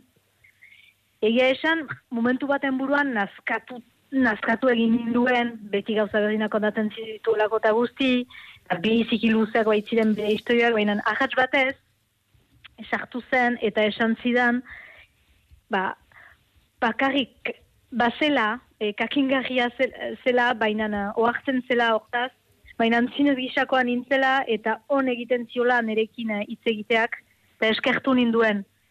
Beraz hor, ohartu nintzen behar bat zuela eta luzeak bat ziren bere historioak edo noiztenka bai, pizua bazen ere, ba, plazar egiten, plazar egiten zidan niri ere, ba, bere entzutea eta guzti, bai, on egiten ziolako. Beraz hor, eh, pazientzia hartuz eh, entzuten segitu dut.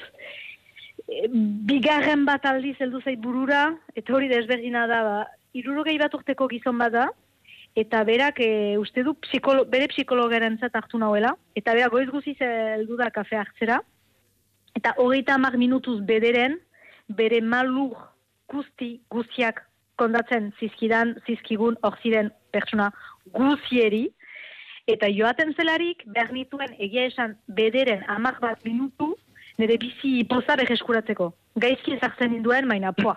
Kutsatu egiten zintuen orduan. ah, bai, bai, nahi nahi ez, bai. Ja, ja. Eta orduan, e, horrelakoetan, e, zuk zer egiten duzu? Entzun egiten duzu, esaten diozu, bale, nahikoa da, e, ausartzen zara, ez zara ausartzen, nola reakzionatzen duzu horrelakoetan? Ba, urbile urbilekoak badira ausartzen naiz. Eta neri esaten didate batzuek ere, ba, orain eh, aski egan beharrekoak egan ditugu. Baina eh, ez, bezeroekin eta guzti ez. Ez, ez, egia esan, eh, nekien sobera nola egin eta bukaera arte entzuten segitzen nuen. Beraz askotan da beharra duen jendea, ez da hitz egiteko beharra duen jendea, laguntza behar duen jendea, behar bada, konpainia behar duen jendea. bai, iruditzen zai, bai. Aha. Tira, Adibide horietan bai. aha. E, tira, hemen eh, badugu psikologo bat, Unai Serrano, kaixo, Unai, egunon. Bai, egunon. E, psikologiak zer dio, gehiagit egiteari buruz? Bueno, ba, askotan dela sintoma bat, ez da? E, noskitze egitea ona dela, eta da pertsonen artean barremanak eukitzeko oso modu bikain bat, baina gehiagizkoa danean, ba horrek esan nahi du, ba hor badagoela, ba, badagoela zerbait, ez da? Askotan hartzen dugu gehiagitze egitea, ba, sintoma bezala, urduri dagoen norbaitena, edo askotan arraroa dirudien arren, ba, zerbait eskutatu nahi duenaren sintoma ere izan daiteke. Hor, miren, bortiak hasieran esan digu, ez da, urduri sentitzen denean, miren, eh, sentitzen zarenean pixka bat gaizki, somatzen duzula, gehiago hitz egiten duzula, behar bada ez hitz egiteko, edo ez azaleratzeko eskutatu nahi duzun hori, ez? bai, hori da. Eta hori ere izan daiteke unai, ez da sintoma bat, ez da? Bai, noski, noski, bai, bai, bai. Da, de, bueno, tru, eh, magia truko bat bezala, ez da, eh, atentzioa bideratzen dugu non baitera, eta bitartean, ba, bueno, horretaz baliatzen gara, beste zerbait, ba, beste zerbaitera ez eramateko eh, atentzio hori. Mhm, Ez altzeko nola bait. Hori da. Eta eta hor, em, beti da horregatik edo badaude beste gauza batzuk, asko hitz egitearen beste gauza batzuk ere. Bueno, ba, lehen izan dizuen bezala, askotan in- eh, antxetatearen eh, sintomare izan daiteke. E, bat, norbait urduri badago, bazten bada hitz egiten, eta agian ez dauka hausnartzeko gaitasun hori, eta orduan, ba, ba, ba, bai, izango da ba, urduritasunaren e, ba, ondorio bat. Mhm. E, izan daiteke baita ere gehiegi hitz egitea entzuten ez jakitearen sinonimo? Baita, baita, izan daiteke, ze askotan e, asko ero hitz egin behar duenak, ba, bueno, bi gauza batera ezin dira egin, e, asko hitz egin eta entzun batera, ba, ba, ba oso zaila izaten da, baina bai, normalean elkarrekin etorri daitezke. Mhm. Egozentrismo puntxu batera izan dezake gehiegi hitz egiteak, behar bada? Bai, bai, e, bueno, egozentrismo edo tetaren esan dugu bezala, e, edo atentzioan beste norba, nonbait norbaitera e, bideratzeko truko bezala, bai. E, ez dakit, batzuei hitz egiteak plazerra ematen die. Bai. ematen du, ematen du baietz, ezta? Miren eta Julen, ematen du bai. jende bat hitz egiteak plazerra ematen diola. Bai. Bai, hala da. Azkenian, bueno, zure burua espresatzen aritzea, informazioak partekatzen aritzea, nik uste, hori ere gozamena da, eh? beste pertsonari buruz ere jakiten aritzea, zoragarria. Eta, eta, eta zergatik kostatzen zaigu askotan geure burua kontrolatzea unai? Zergatik askotan eh, jotzen dugu gehiegi hitz egitera naiz eta ez nahi izan? Ba, agian hori izan daiteke, ba, isilik egoten ez, dak, ez dakigulako, ez da? Batzutan inkomodo egiten zaigu, isiltasuna, eta orduan hor ze pertsonaren baitan ze fantasma pizten diren, ere, ba, ba bueno, aztertu beharra egongo litzateke. Baina, bai, askotan e, i- ies egiten dugu isiltasunetik, eta eta horregaitik, ba, azten gara, ba, ba, asko hitz egiten, edo, edo agian gilegi hitz egiten. Mhm. Eta zer egiten dugu horrelakoetan, eguraldia hitz egin agian, e, miren, esilik geratzeak beldurra ematen digun momentu batzuetan, igo gailuan adibidez. Ez, nik ez dut, egia esan ez dut usai hori. Ta, uste dute mintzatzeko arazorik ez dudala eta gauza sakonak eh, esan behar direlarik ere lortzen dutala. E, gai guzi. Nik, beti maite dut ba, behar dena eta garrantzitsua dena aipatu behar bada, zaila bada ere ba, esan behar dira. Beraz, nik ez dut, arazorik horrekin eta gero bai utxak beldurtzen alnau ba drama bizi duen pertsona baten aurrean banaiz. Hor bai, nire buruarekin hasiko naiz eh, hizketan eh, ez osok eredik ateratzeko edo onartzeko ba olako momentuetan egiten alduzun gauza bakarra da. Ba erakustea hor zirela, erran, erran nahi dituen gauza guztiak e, entzuteko prest zirela, baina antzuk ez duzula gauza hundirik erraiten ale eta olako momentuetan ba, pertsona ezin duzula ez salbatu, ez salbatu, ez gozatu, ba, ara, drama bizi dugularik, ba, denek badakigu momentu horiek pasa behar dira, onartu behar dira, eta Bai. emozio negatiboak ere bizi behar dira, beraz, Bai, bai, ze- hori oso tipikoa izaten da adibidez hilerrietan, edo izaten da oso Bai, tipikoa, da. ez, tanatorioetan, beilatokietan, ez, hildakoren bat egon denean, askotan jendeak eh, zerbait esan behar, eta agian esaten duela, Bai. esan behar ez den zerbait, ez da? Hori da, ni- niri gaztetan ukan ginoen istripulari bat, eta nire laguna oberena ospitalean zen, eta ez, ez ginekian gaua pasako zuen bai edo ez, eta horretzen naiz, nire ingurukoek esaten zidatela, ba, ba, segur ongi pasako dela, eta esan nien, ez, ez dakizue, eta ez dut hori nahi.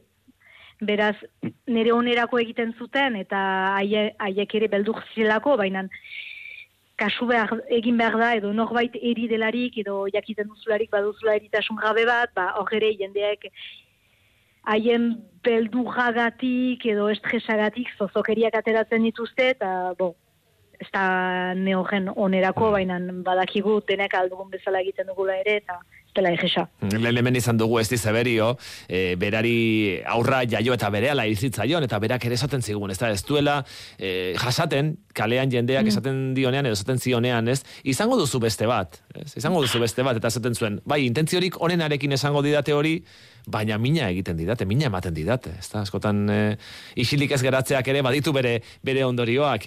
Hemen entzule batek dio, e, politikoek bada espada erantzunak luzatu egiten dituztela elkarrizketetan. hori izango da kazetarien galderen beldur daudelako agian, ez da?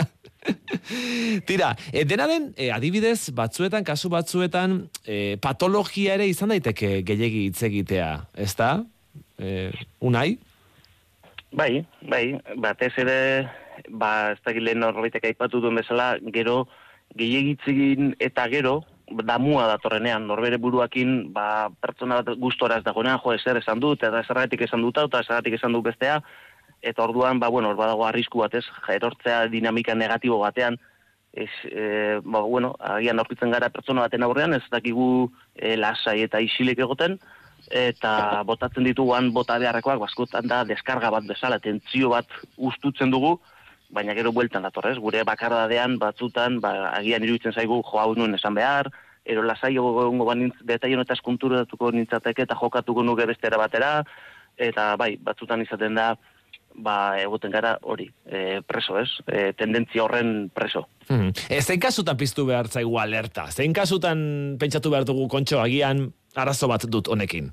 Bueno, ba, jente aldetzen, aldentzen zaigunean, ez da, ero, jentearen gan ikusten badugu, ja, ez dela batekin, bidekin, baizik eta or- orokorra da izatera iristen denean, orduan agian izan daiteke momentu hon bat, ba, azteko hausnartzen, ez, edo pentsatzen, ez? Ze, zer da gertatzen zaidana, ero ze, zeren ondorio da, ez? Ez dakit, agian hori izan daiteke neurtzeko modu bat. Ze, em, gero badago jende asko, ez? E, etengabe hitz egiten duena eta etengabe hitz egiten duena bere buruaz. Ez da, eta horrek askotan jendea usatzen du, ingurukoak usatzen ditu. Bai, hori da lehen esan duzuna egozentrismo hori, ez da? Bai, eta, eta naturala da, baina hala ere badago jentea e, gustorago sentitzen dena beste eta hitz egiten, eh? Orduan, bada, depende, norekin elkartzen zaren, ba, arrek hornartuko zaitu hobeto, ero, ero okerrago, ez? E, Julen, ez dakit e, horrelako lagunik e, bururatzen ote zaizun, inguruan ba ote duzun horrelako pertsonarik.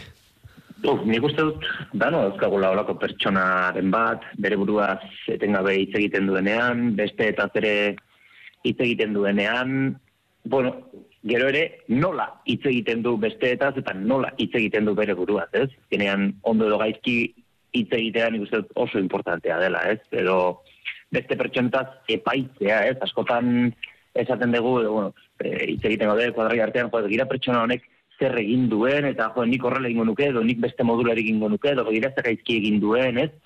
Orduan, bueno, nik uste em, besteetaz hitz egin aurretik, edo, bueno, epaitu aurretik, bai pentsatu beharko genuke, jo, ba, zergatik egin duen horrelako gauza bat, eta behar bada, bestea epaitu beharrean, ba, hitz egin, ze gertatuko ote zaion pertsona horri erabaki horiek hartzeko, ez? Ba, nien naiz isiltzen. Naon tokitan, naon tokian. Bakarrik, eh, enaiz isiltzen, eta edo zein eh, kanpotik begiratuta ba, konturatuko den naizela isiltzen. Baina gauza da, nien naizela zinera joaten, nien naiz futbolera joaten, nien naiz tabernetara joaten. Eta bakarrik egotela segundana, hori ez duzu esan, opzio hori. Eta bakarrik egotela segundana, eta urtetzen naizenean izaten dira, ero erosketak egin, ero hauin, ero beste hain, eta naiz isiltzen, klaro, momentu horretan ez naiz isiltzen. Baina, garo, kontutan izan da, ba, adibidez, gaur ze da, e, igandea, atzo urte nintzen, erosketa batzuk eitera ordu erdi, eta nintzen isildu bide guztian. Juntatu nintzen jende guztiarekin, baina ordu erdi urte nintzen. Eta aurreko eguna, aste artean urte nintzen. Bueno, elaiz isiltzen, noski, bakarri bizi naiz, noski, elaiz isiltzen. Baina, bueno, azkenean, nik tartekatzen ditu da nitzak, isildu gabeko momentu horietan, urtetzen naizen gutxienakin,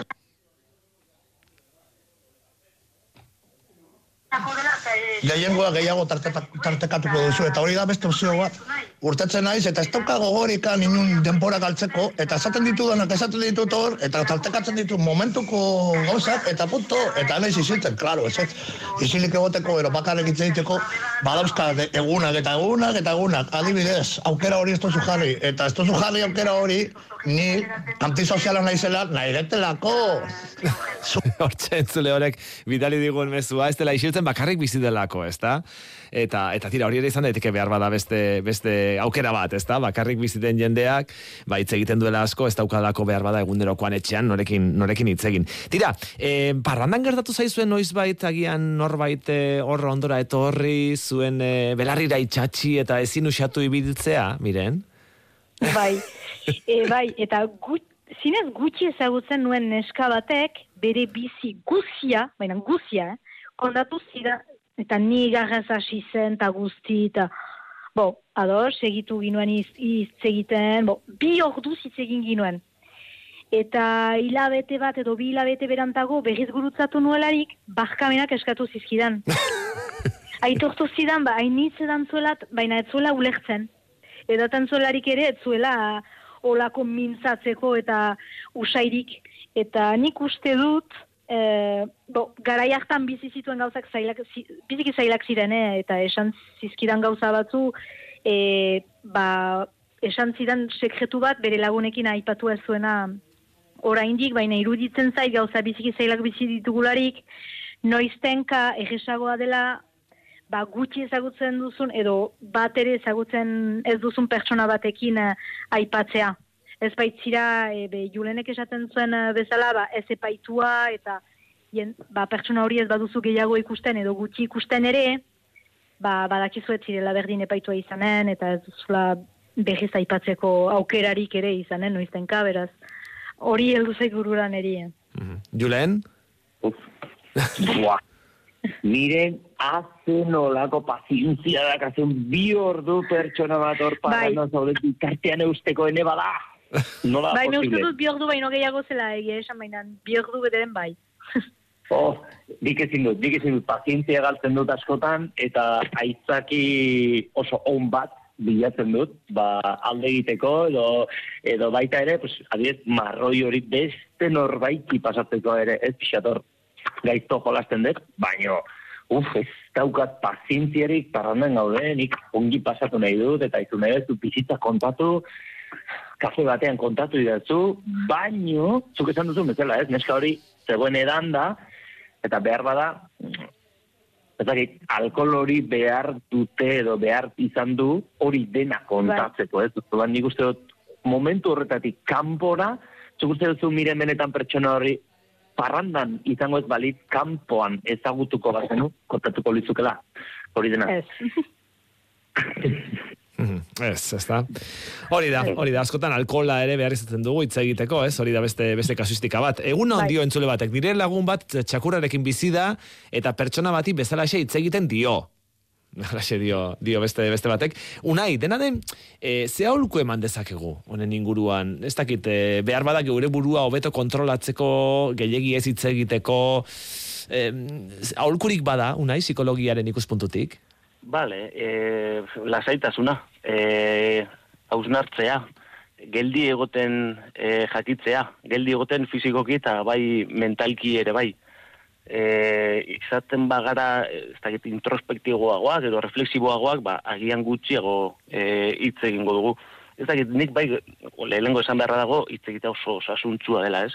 Baina gehiegi hitz egitea da, e, gehiegi hitz egitea bada, e, eragotzi nahi duguna edo, ba, nik uste dut, bai, garrantzitsua izango, izango litzatekeela, ba, pizkat entrenatzea, ez? Hausnartzeko gaitasun hori, eta gauzak e, bestera batera e, bideratzeko, ba, almen hori.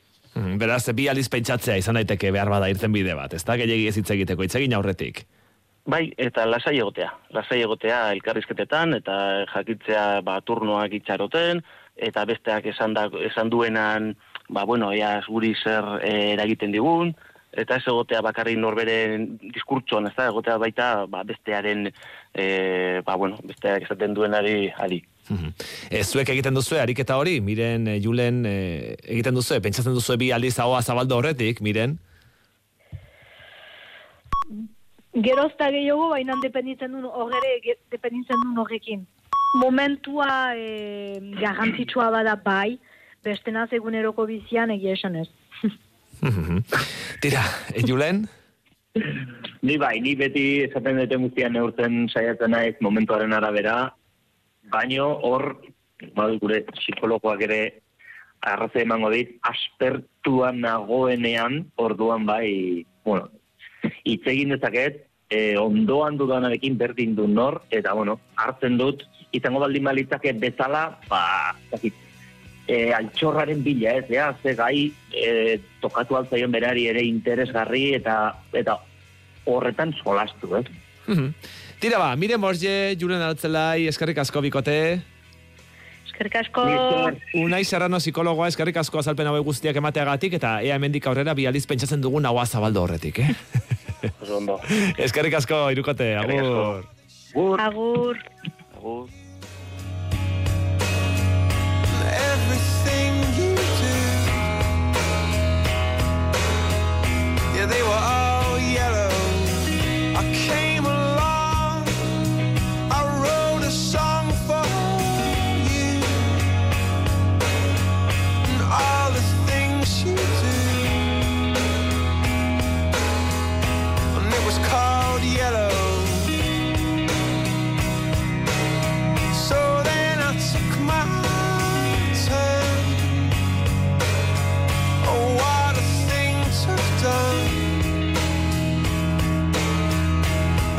all yellow.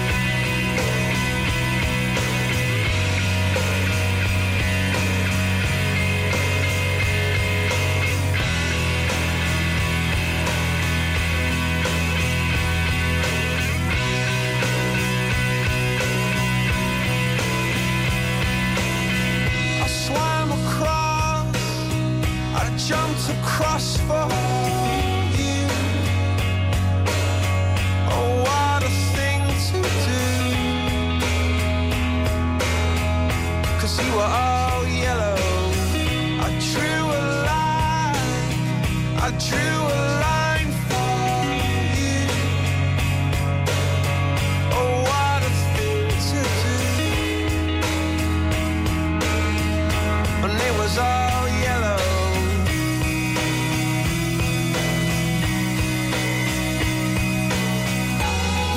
skin, oh yeah, your skin and bones turn into something beautiful. For you I bleed myself dry. For you I bleed myself dry.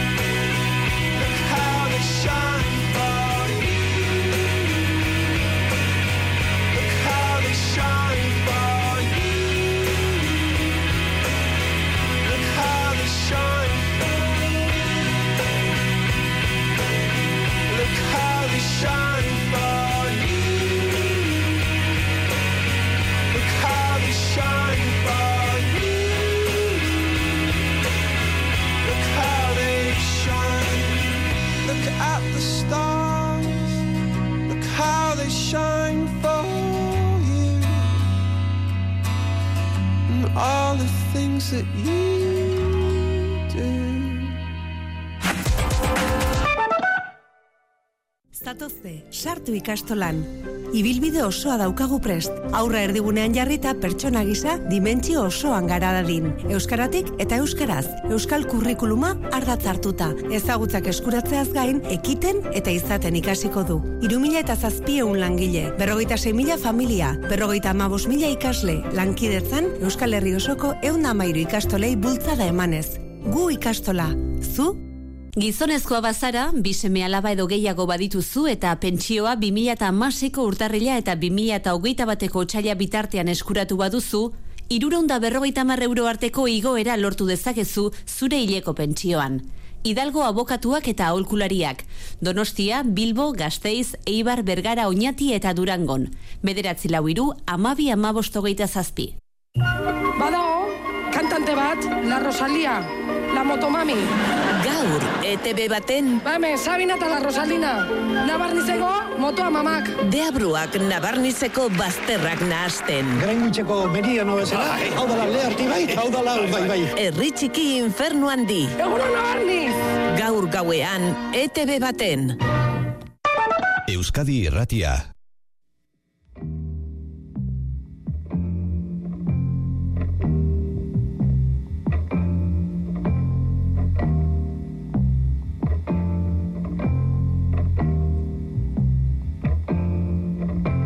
I just want Georgia to notice me.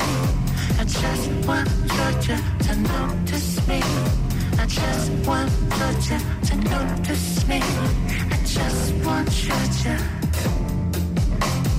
Georgia. See, you don't know it, but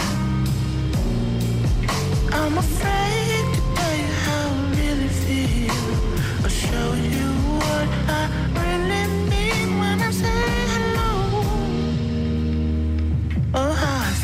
Ezkerretik eta elkarrekin. Abante. Aurrera doan herria. Zerrenda irekiak nostalgikoen ameskeria baino ez diren garaiotan, gutuna zalitxietan iristen zaizkigu. Udal hauteskundetarako, alkate eta zinegotzi gaien zerrendak. Kiroltzaleak olimpiaden zainola, hala egoten naiz ni ere, lau urtean behingo, zeremonia eta liturgien esperoan. Irrikatsu, zimurren bat gora behera, pausoa eta aurpegia ematen duten gehien gehienak lehengoak direla jabetzen aizen arte. Lehengoak oraingo argazkietan eta eskerrak.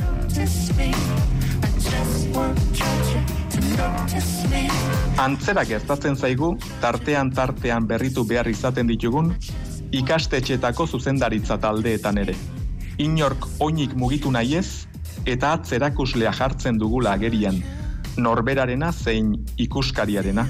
Eta alakotan badakizue, atzerakusleak erakutsi baino seinalatu egiten du, eta seinalatu beharra ez da seinale ona izaten. Eta konpromisioa, implikazioa eta ilusioa behar lukeena, derrigorrak ordezkatzen du. Ezinbesteak.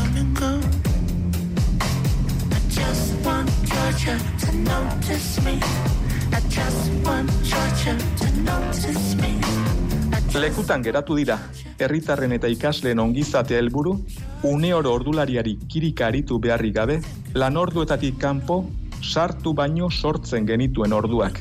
Bistan denez, lana erantzukizuna eta ardurak ere hobeak baitira, bestek egin eta hartzeko. Kontua da, besterik gabe geratzen ari garela, ez besterik. I just want to notice me. I just want Georgia to notice me. Jarraitzailek ekintzaileak behar dituztela idatzi zuen behin, nire izen deitura berberak dituen aforista batek. Baina ikusiak ikusita beldur naiz, ekintzailerik gabe geratu diren jarraitzaileak segidari gabe ere geratuko ezote diren. Nire hemen orainetatik gehiegi urrundu gabe, azken asteotan komunikabideetan irakurri eta entzun ahal izan dugu, parte hartze faltagatik aurten kaldereroek ez dituztela ordiziako kaleak zeharkatuko. Edo azken urteetan festa batzordea osatu duten kideek ardura hori utzi eta antolatzeko prest inorretzegoenez, ez zirela azpeitiko matximenta uzoko santageda jaiak ospatuko. Edo hogeita bost urteko harrera eta ibili arrakastatxuaren ondoren, erreleboa hartuko duen lantalderik agertu ezean, Iñaki Beitiaren omenezko azken mendimartxa izan daitekeela aurtengoa.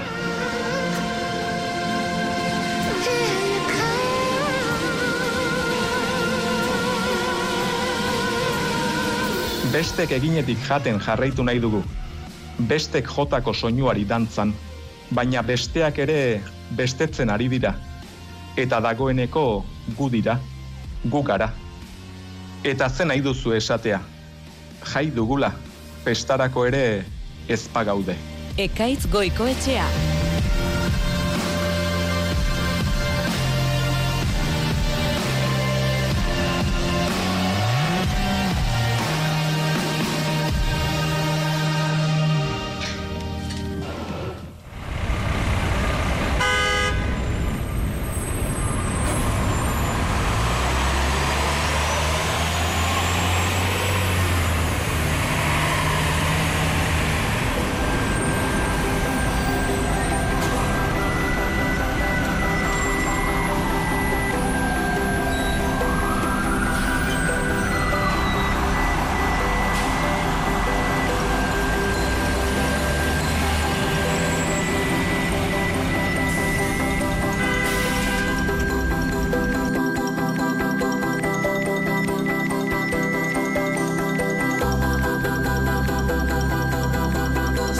zertzarete oier nagore, zertzarete garraio publikoan maskara erabiltzen jarraitzen duzuen horietakoak, alaia dagoeneko bota duzue maskara alde batera eta ja erabaki duzue ez erabiltzea. oier? Nik pikutara bidali dut e, mutxokoa, gogo askokin, zehoen dela hilabete asko, kasi urtea zentzugabekua ikusten nuelakota. Mm, nagore? Nik ere pikutara bidali doz, ez nuke bidali beharko, aste bete txo bat edo bi beharko nituzko nik musukoakin, aurdu nagolako, baina, baina, bai, ez nik ere kentzeko kriston goguan egaina. Ja. Bueno, beraz, eh, Oier Martínez Violet mugikortasun adituak eta Nagore Fernandez arkitektoak beren irribarreak erakusten dituzten lau aizetara, momentu honetan garraio publikoan ere. Eta zuen inguruan zer somatu duzue? Garraio publikoan jendea maskararekin ala gabe, eh, Oier?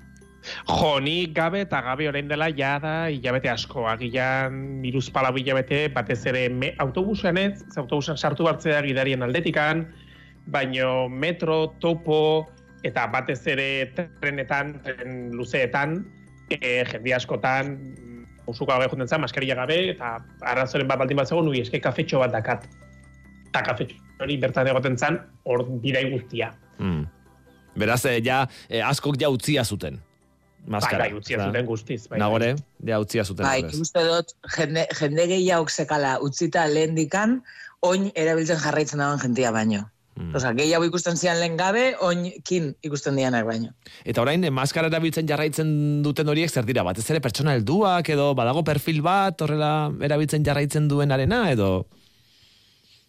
Ba, ez dakat garbi, nik haintxe metro erabiliet, eta justo, bos, adibidez, e, aita bat, bi semelabakin igo da, biruak maskarilla zeramaten, e, baina ez dago perfil, jende helduak batzuk ba, bai erabiltze dutela, beste batzuk ez, ez dago perfil zehatz bat.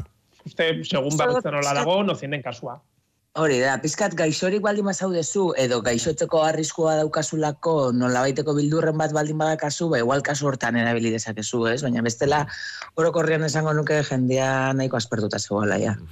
Bueno, ba, ikasta txiki bat ere egin dezakegu entzulen artean, ikus dezakegu, e, ea, ez dakit, ez dakigu zuek garraio publikoan maskara erabiltzen jarraitzen ote duzuen, ala ez, eta zergatik, 6 sortzi sortzi, 6660000, 6 sortzi sortzi, 6660000, jarraitzen duzue garraio publikoan maskara erabiltzen, ez, aurretik ere jautzia zenuten ohitura hori, konta iguzue, esaiguzue hori, eta zergatia, eh? Eta erantzunak komentatuko ditugu oier eta nagorerekin. Printzipioz biekin, Eh, printzipioz biekin, ze nagore eh, kontrakzioak sentitzen hasten bazara lasai utzi tertulia, eh? Ez geratu hemen gurekin, eh?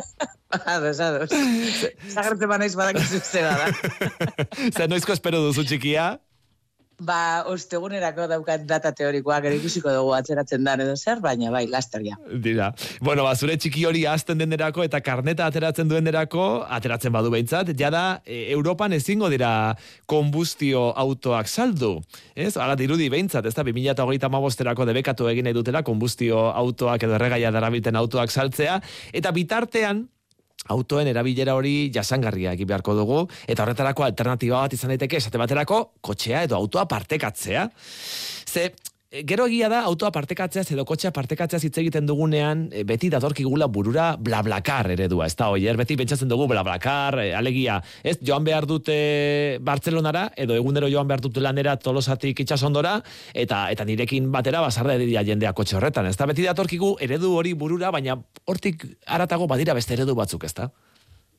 Ba bai, hori gainera zehazki kaxerin bat baino karpulina da. E, ni kotxa dakat, kotxean eria da, ni naiz jabia, bueno, ni o bidaiari bezala joaniteke, eta orduan, bueno, bidai bat iten dut, eta azalduzen bezala gorka, kosteak e, pixkat e, banatzeko, ba, beste bidai berdina edo antzeko aite duten, beste pertsonekin e, biltzen ditut gastuak. Baina, karo, kotxea nik daukat. Osea, mm. berez, hilabeten ordaindu behar dut.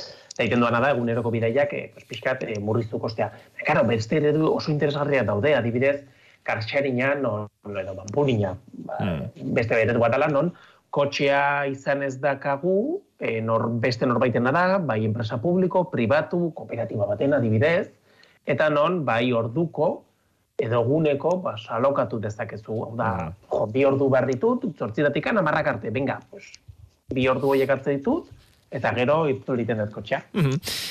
Iker Maguregi, Eusko Car Sharing elkarteko idazkaria, koordinatzailea, barkatu, egunon? Haupa, bai, kaixo, egun ondan, oi? E, zeintzuk dira autoa partekatzeko dauden eh, sistema ezberdin horiek? Oierrek aipatu du car sharinga, eta hor badira izen berezia duten sistema batzuk, ezta?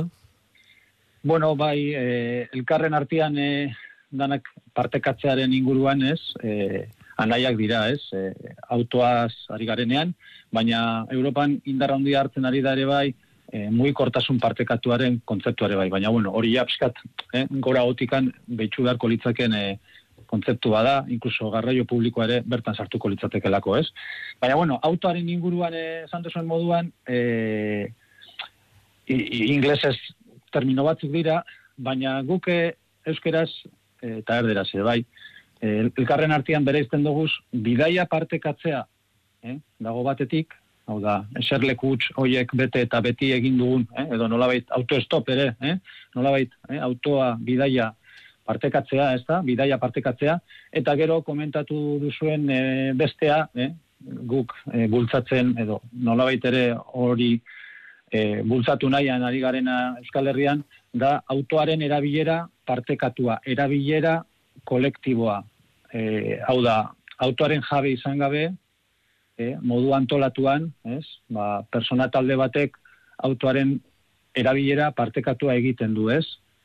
Eta autoaren eskuragarritasuna daukate, beraren jabe eh, izan gabe, ez da? Jabe. Hori da pizkatxo bat. Baina kasu horietan nor da autoaren jabea?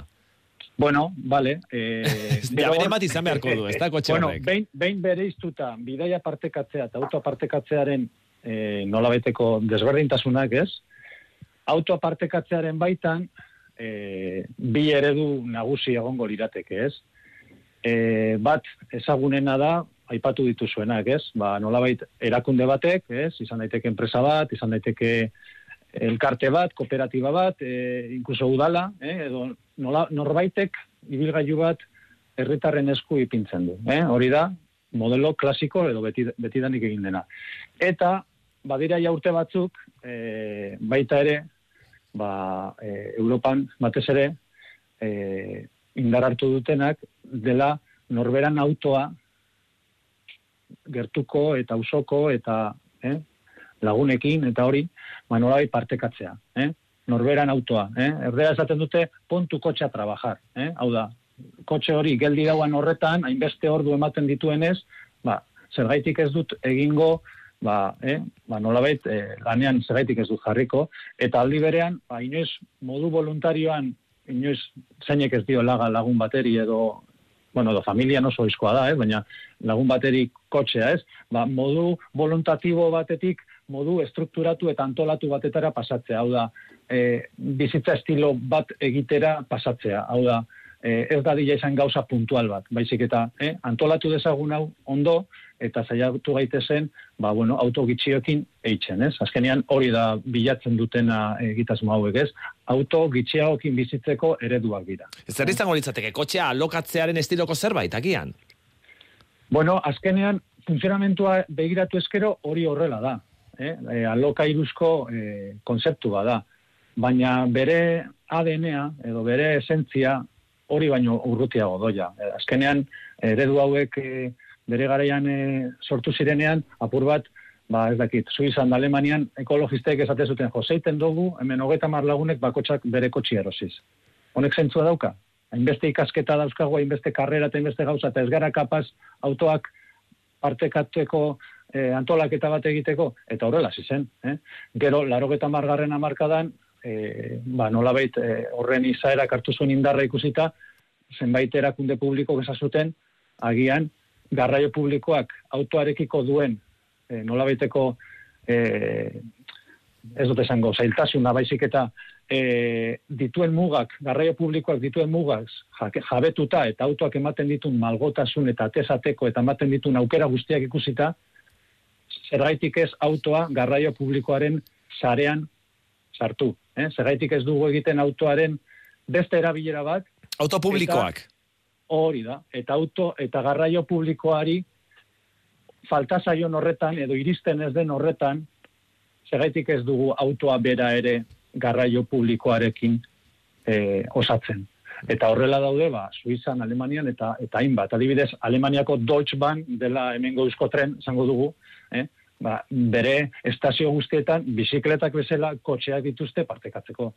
Eh? Zure azken bidaia hori, edo, hau da, demagun donostira, bilboti donostira joan da, oi hartzunera ba naiz, edo esan duzu tolosa, edo esan duzu berazteki, edo esan duzu nahi duzun herria. Nola, nola iristen naiz? Ba, zenbait kasutan, garraio publikoak tamalez, ba, zenbait tokitara joateko, ba, ez dakit zenbat denbora da, baina deno dakigu zelako saia den garraio publikoz zenbait tokitara iristea. Baina, horren osagarri, zergaitik ez da auto ba bera izango, ez? Ez gara ari garraio publikoaren kontra, argi, argi usten ari zara, ez da, ez da, ez da garraio publikoaren ordezkoa, baizik eta osagarri bat, ez da, esaten Bueno, zara. eh, Izan daiteke. hemen, he- hemen, hemen gauzatxo bat oso interesantia da ulertzeko. Eta da, hemen eh, garraioa oso komplexua da. Eh, hau da, bizitzan oso gauzak gitxi dira bat gehi bat bi. Eta gitxi hau garraioa. Garraioa oso komplexua da, pandemian ikusi da, eta iku, zenbat aldagaik, zenbat gauzek eh, eragiten diote, ez? Eh, ba, lurralde antolaketak, ekonomiak, bizioiturak, hainbat eta hainbat gauzak eragina dute mugikortasunean, bai? Baina zerbait garbi baldin badago, edo bentsat, zerbaiti kolpe egin albaldin mazaio da, jabetza, autoaren jabetza eta erabilera lotuta doaz. Hau da, ekuazioa oso simplea da. Jabetza igual erabilera. Baina jabetza ikutzen baduzu, erabilera hori aldatu iten da. Hau da, ez da berdina kotxea etxe aurrian eukitzia jabetzan eta modu inertzialean ibiltzia, edo karsi egineko erabiltzaile izatea, non seguramente autoaren erabilera zure hau azkenetako opzio bat izango dan, zeren nola erabilera horretan eh, ordaindu behar duzu, bestela ere bai, ez? baina autoaren jabetzan ordain, ordaintzen ditugu zenbait gauza eta gero ahaztu ere egiten zaizkigu. Hori da. Eta eta horre dira ba azkenean izotza bezala, eh, nola da izeberra edo ez, ura azpian daudenak, ez? Azkenean buruan ez ditugu eramaten eh, ba, ba, erosketa, man, ez dakit, hainbat eta hainbat, bakarri pentsatzen dugu gasolina sartzea dela, baina gasolina sartzea barkatu baina euneko amabosta da, koste osoaren euneko amabost bakarrikan da, beste guztia ahaztu egiten zaigu. Eta, eta gainera, pizkat, holan gordinik esan da, bos mila kilometro azpitxikitzen moduzu, seguramente zure kilometroa euro bat kostatzen dau. Edo 0,80 edo hortikan. Bai? Orduan, ez gera jabe, ez gera jabe. Baina zuko hori ordaintzen duzunean, erabilera gaitxik, ez dut esango hori ordaintzen duzunik, zeren horrek ez dira presioak. Baina horren erdia ordaintzen baduzu ere, erabilera horren era, e, osea, autoaren erabilera zentzudunago bat egitera zaramatza. Hau da, autorik jabetzan ez baduzu, tarteka ibiltzen baduzu, eta gainera, e, ba, nolabait, e, ordu eta kilometroka ordaintzen denez, baina hor daude konzentratuta zure gastu guztiak, hau da, autoaren gastu guztiak diot. Hor ordaintzen baduzu, normalean jendeak diodan bezala, nire erabiltzaileak bete esaten dute, guretzat autoaren partekatzea azkenengo opzinua da besteak, hau da, ba, demagun tremes, demagun autobuses, demagun oinez, demagun bestera batera egin al ez dutenean erabiltzen dute gure sistema. Horrek Autoa, autoa bakarrik ezinbestekoa denerako. Hori da. Horrek esan nahi du? Ba, ba, auto jabetzako persona normal batek baino kilometro askoz be, kilometro gitxi hau itzen ditu autuan. Eta kilometro horiek ez dia desagertzen. Ez, seguramente, ba, beste irtera batzuk eman dizkie. Eh? Hau da, hartu dute trena. Horregaitik esaten dugu, e, auto, oza, sistema hauek, e, nolabait, e, autoaren erabilera zentzuduna, arrazionalagoa, eraginkorragoa, esaiozu, nahi duzun adjetiboa, baina eh, askoz be, eh, nola baitera... Jasangarriagoa, ezta? Hoi da, Esateko. iraunkorragoa, Iraunkorragoa. iraunkorragoa, iraunkorragoa bultzatzen dute, e, e, bizitzeko autoa izateko beste erabat izateaz gainera. Imaginatzen dugu oier, zuk Bartzelonan ikusiko zen dituela, ze hiri handietan hasi dira azaltzen enpresa batzuk autoak alokatzen dituztenak, ez da karsharing eredua eh, ematen dutenak eta eskaintzen dutenak, eta asko gainera elektrikoak izaten dira, oier.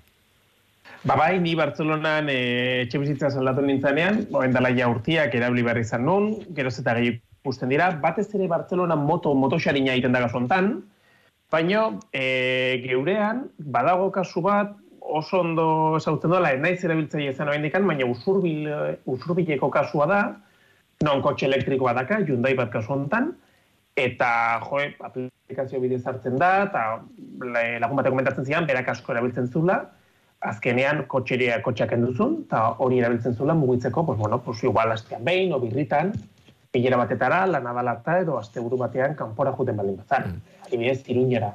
Kotxe hori udalarena da, oier.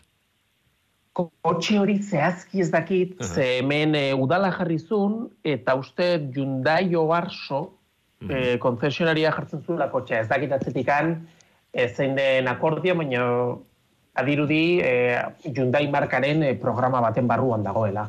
Mhm. E, zuek e, itzaldiak eskaintzen ari zarete, e, Iker, e, Tolosaldean, e, Tolosaldea garatzen eskualdeko garapen agentziaren ekimenez, egun hauetan, e, Tolosaldeko herrietan zehar, bazuen e, karsharing eredu horiek esplikatzeko, ez da, azaltzeko ze nolako alternatibak izan ditzaketen herri horietako bizilagunek, ba, beraien autoak edo autoak partekatzeko, ez da. Ze, hiriburu handietan bai, e, horrelako enpresak azaltzen dira, baina herri txikietan ere, e, badago aukerarik horretarako, ezta? E, oiarrak aipatu du zurbilgo eredua, badira horrelako eredu gehiago, ezta? Bai, bueno, ba, azkenean eh, normalean e, zerbitzobek era, bueno, iraunkorrago ekonomikoki, eh? Iraunkorragoa dira mm, naita nahi ez, ba, hiriburuetan, ezta? Azkenean e, zuk kotxea gutxio behar baduzu egunerakoan, ba, olako zerbitzuak arrakasta gehiago izaten dute.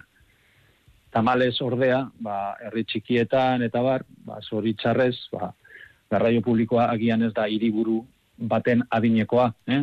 eta beraz autoaren menpekotasun handiagoa baldin baduzu, eh? ba, honak zerbitzak pixkat koste egiten dira. Horregaitik, nolabait, agian erakunde publikoak ba, babestu egiten dute, ez? E, azkenean, diodan bezala, lehen aipatu ditudan bezala, onura sozial importantea ditulako, norbera, norban askoaz gainera, eh? hau da, norberak ere, e, azkenean hemen aurreztu egiten du, eta autoa beren, karga edo sama e, kentzen du, eh? e, bere aukera izan gabe, aukera galdu gabe, ez?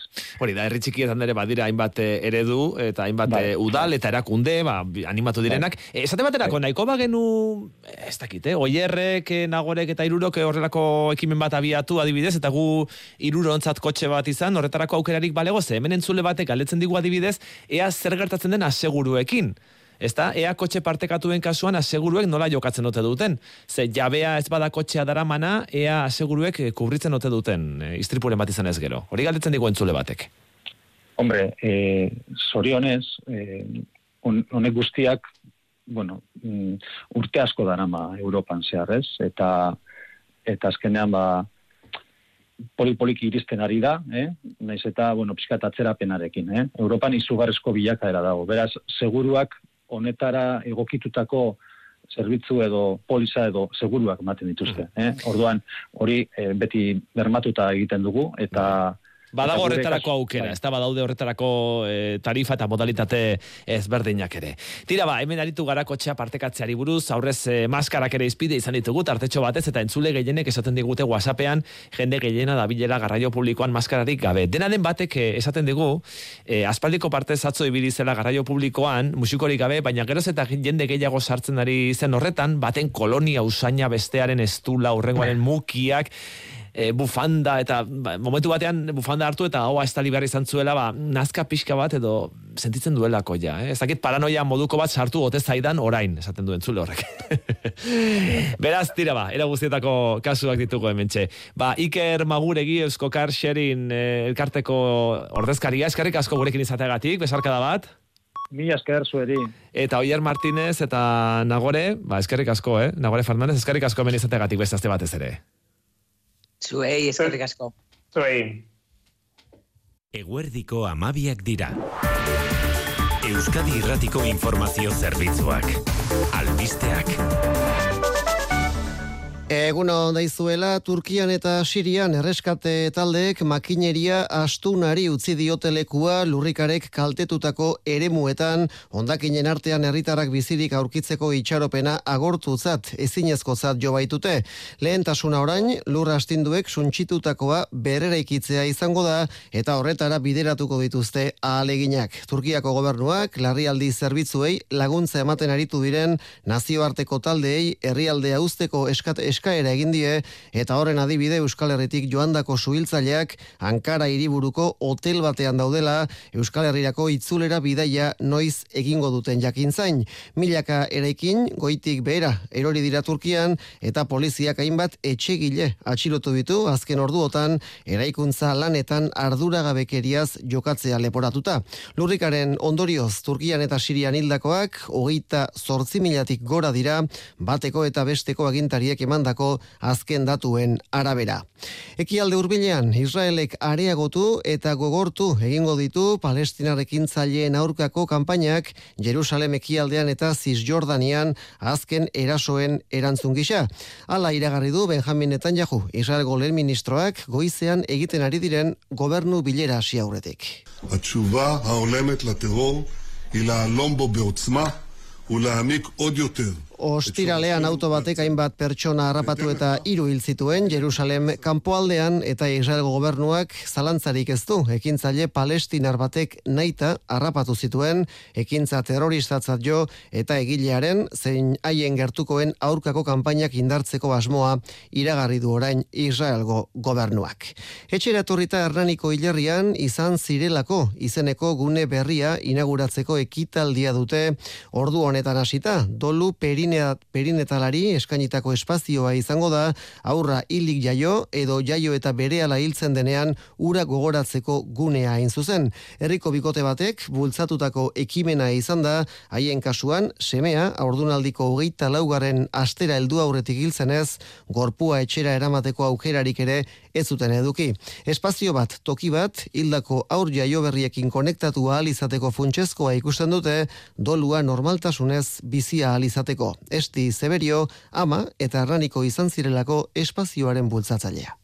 Ba, izango da behar hori daukan guztiarentzat. Izango da lehen aipatu duan bezala ume e, hauentzako txoko bat, ba, ume eraman ezin izan zuten horiek izena jartzeko, eta umean unbaiten e, lurperatuta daukaten entzako baita ere, ez? Bait, badalako e, gertatu den hori ikusarazteko, ikusarazteko puntu bat. Eta guraso entzako baita ere, bai, umeako katzeko eta bai guraso entzako, ez? Ba, bertan egon nahi badugu, bertan nik nere semeari e, margarita bat jarri nahi badiot, ba, nun baita eukitzeko, ez? Leku hori jartzeko edo.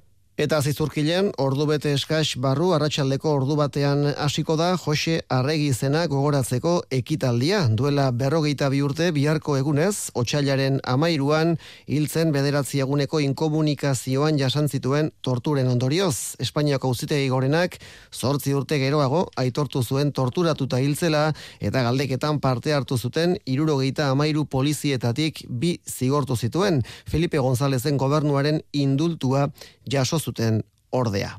Trafikoan, aparteko gora berarik ez da repidesarean, segurtasun sailean jakinarazi dutenez, eguraldiari dagokionez, aldaketarik apenas, seguzkitzu lurraldearen gehienean, eta egunak aurrera egin gainera, eguerdi partean epeldu egingo du gaur ere hotzetik hasi dugun eguna. Besterik ez, amabiak eta lau minutu, ordu batetatik aurrera, albisteak luze eta zabal, goizak gaur albistegian, informazioa beti eskura, eitv.eus atarian.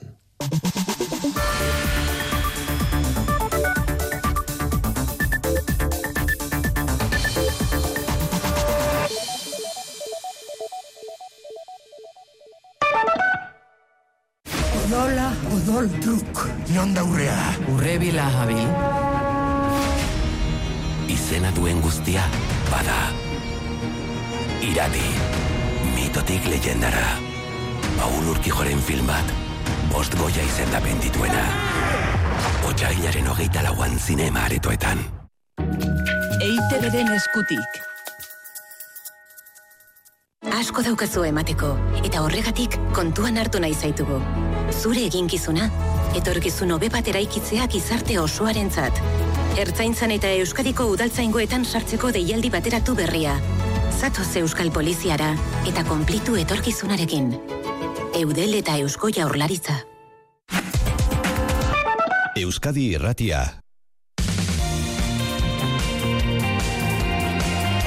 Amara una. Gorka Otaegi. Y el Goya al mejor actor revelación es para. ¡Telmo Irureta!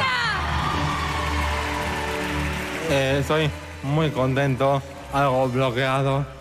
Y gracias también a David, que es mi personaje. Porque es un guiño al derecho a la sexualidad de las personas con discapacidad. Nosotros también existimos y porque nosotros también follamos. Venimos hoy por un cine más inclusivo y con cuerpos de todo tipo.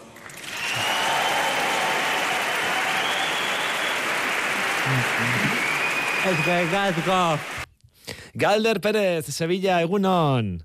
Kaixo gorka egunon. Hau izan altzen goia sarietako momenturik unkigarriena Sevillako biltzar eta erakusketa jauregi horretan. Ba, nik baiet esango nuke orain ere, bila da logu txegin dugu eta, beha, itzelunkitu naiz, berriz ere e, telmo entzuten, momentu ura gogoratzen eta nik uste zalantzari gabe, e, hori izan zela, ba, gaueko momentu unkigarrienetakoa, itxaron genuen momentua ere, e, bazen, ez dakite, bueno, gauz asko gertatu izan, baina, baina momentu ura eta sari ura, desde luego, oso oso berezia izan da bai. La consagración de la primavera, pelikulako aktore berririk onenari saria, eman diote telmo iruretari, eta galder, e, ez dakit gauean gero galaren ostean ikusteko aukererik izan otezen nuen telmo, eta Elena irureta bere izteba ere bertan izan zirelako, eta... Bai, bai, nola ez, nola ez. Bueno, Telmo, Elena Izeba eta kuadrilla guztia lagun pila eraman zutelako, ba, e, gipuzko aldetik, eta antxe zeuden, Elenak batez ere la- lagun asko eraman zituen, eta Telmo kere nola ez, etxekoak eraman zituen, ba, antxe, e, gorka, sariak eman ostean, ba, kazetarien aurretik eta desfile moduko bat egite dute, e, saridunek, eta, eta kasu honetan izan zen, sariduna, eta sari emaia, e, hau da, pues, Telmoren izeko, Elena Irureta, oso momentu derra izan zen, e, ondo baderitzozu, momentu ura gogoratuko dugu. Telmo Irureta, zorionak, Ez que kasko. Uste dut gau honetako momenturik unkigarriena, politena eta ederrena iruretarrek eman diguzuela. Elena, gabon zuri ere. Ai, gabon, galder. Bueno, eh, ze, claro, eh, Telmo, zuk ez zenekien, eh, izebak ez, eh, eman behar zuenik ez, aktore, hone, aktore berri honen ari. Banekin izebak sari bat emango zuela baina enekin zein. Da orduan ikusi denean aktor, eh, ai dios, ai dios. Eta bai, polita izan da, emozionatu ingea daiet. Bai, nik e, bere ikusi detenien, osea, konturatu naiz blokeuta gelditu dela nik ikusterakoan. Eta, nahi, lasaitu nahi nuen, baina eske nik ere nekien hori eman behar nion. Eta orduan zabaldu etenian, bu, ba, alde batetik lasaituzun izugarri hartu eta beste, bestetik, asko emozionatu. Eta egun osoa gainera, ez? Gordetzen, ez da? Zu bazen ekilako sari hau zela, baina, bueno, dena ederratera da. Sari eman behar niola, ez? Osea, bueno, ez, eman, ez, ez aktore berriari. Bai, bai, hori bai. Bai, bai, bai, baino, baino, enteratu nintzenetik, os- oso, oso urduri nengoen kontuak egin ze pentsatzen un, ai, ai, ja, ja, ja ematen dio dan, ja ematen dio dan, eta, eta beste bat ateatzen baldien bazaitze aurpegiek eratuko zait. Baina hola izan da, eta uf, oso oso pozik. Antzespen mundu honetan gainera, e, biok elkarri asko zor diozuela uste dut, ez da? Ze e, nik horatze dut gazte gaztetek edo, edo txiki txikitatik Elena, Telmo, ez? Antzokietara eramaten eta bar, ez da? Ba, ni Elena, ni Elena fana naiz. Da orduan beti ikusi izan dut. Berak bai, baina nik esan behar dut, osea, berak bere kasa e, egin dula den, den, dena, osea, inork ezingo dugu esan, ba, Elena hor dagoelako eta lagundu diolako, ze ez da horrela izan, ni alde batetik eta bera beste batetik izan da, beste bere representatearekin, beste, beste jendearekin, eta Eta bera bere kasa, ibili izan da beti. Bai, Elenak eginetan guztian apoiatzen. ni kritikak. Eta apoioa, apoioa, Apoio, bai, babesare bai. beti- Bai izan daiteke aktore munduan edo beste zein gauza orduan ez da hau balako. Da bere joa nahi zelako eta asko maite gehalako. Bai, asko, Bai, asko, Elena. asko benetan, bai. Ba, guk ere pila maite zaituztegu mosteko eskatzen digute zentzitu. Ondo ospatu, eta zorionak berriz ere, Telmo. Agur galder. Agur, maitiak, mua. Mua, mua. Zeun kigarria momentu hori galder, zeun kigarria. Ba, ba, gorka, pasada bat izan zen, oin bentzuten ari naizela, eunkitu iten ez hori ez, ba, hor mostu behar dugu eta, bar, bueno, bakizu, ba, protokolo handia dago, eta, bueno, mosteko eskatu ziguten, oso, oso, oso, benetan oso momentu polita izan zen, e, zenbat maitasun, e, eta, eta zenbat profesionaltasun ere bai, ezta? Elena Iruretak azken urte guzti hauetan erakutsi du zenolako aktore puskadan, bai Euskal Herrian eta eta Euskal Herritik kanpo, eta orain e, hortxe dago, ez, Telmo, ez, bakoitza bere bidea egiten, e, Telmo orain sexberdinak antzezlanarekin, herriz herri dabil, eta eta e, antzeko gaia jorratzen du azkenean, ez? Bueno, antzeko edo, edo ia gai berdina, ez? La consagración de, de la primavera en filmeko gaia, ez? Ba, e, e, sexu, sexu askapen horretarako, ez? E, beharra, e, eta, en fin, e, hor- mm, hortze hortze dago Telmo ia, honen ostean ere berak ere esaten du ikusgarritasuna, ez? Azkenean, ba, e, e, diskapazitatea daukaten pertsonentzako eta ere ikusgarritasuna badela, ez? Pelikula honek ematen duena, eta lako pertsonaiek ere egon behar dutela, ez? Zinean eta, eta, bueno, ba, ea horretarako, ez? Balio duen, alako, alako filmak eta eta alako lana. Horixe izan zen, Telmok berak bere, bere itzaldian adierazi zuena, eskerroneko itzaldi horretan, ez da, gorputz ezberdinak aldarrik adeitzagun, e, eta eta guk ere e, txortan egiten dugu. Hoixe, oso ederra, oso ederra izan zen. Eta alako, mm, alako hitzak e, izugarri eskertzen dira, ez? Alako gala batean, alako sari banaketa baten, eta ez, e, nik uste artistek ere, edo profesionalek ere probestu behar dutela, ez? Ba bere minututxu hori, ez? Ba alako aldarrikapen funtzeskoak, ez? Egiteko eta botatzeko. Pena filma honekin, gorka, Valeria Soroia ere bazegon izendatua, eh, aktore, emakumezko aktore berri honen antzako eta eh, etzun berak atera, baina, bueno, aizu, eh, sekulako lana egin zuen ere Valeriak Telmorekin batera.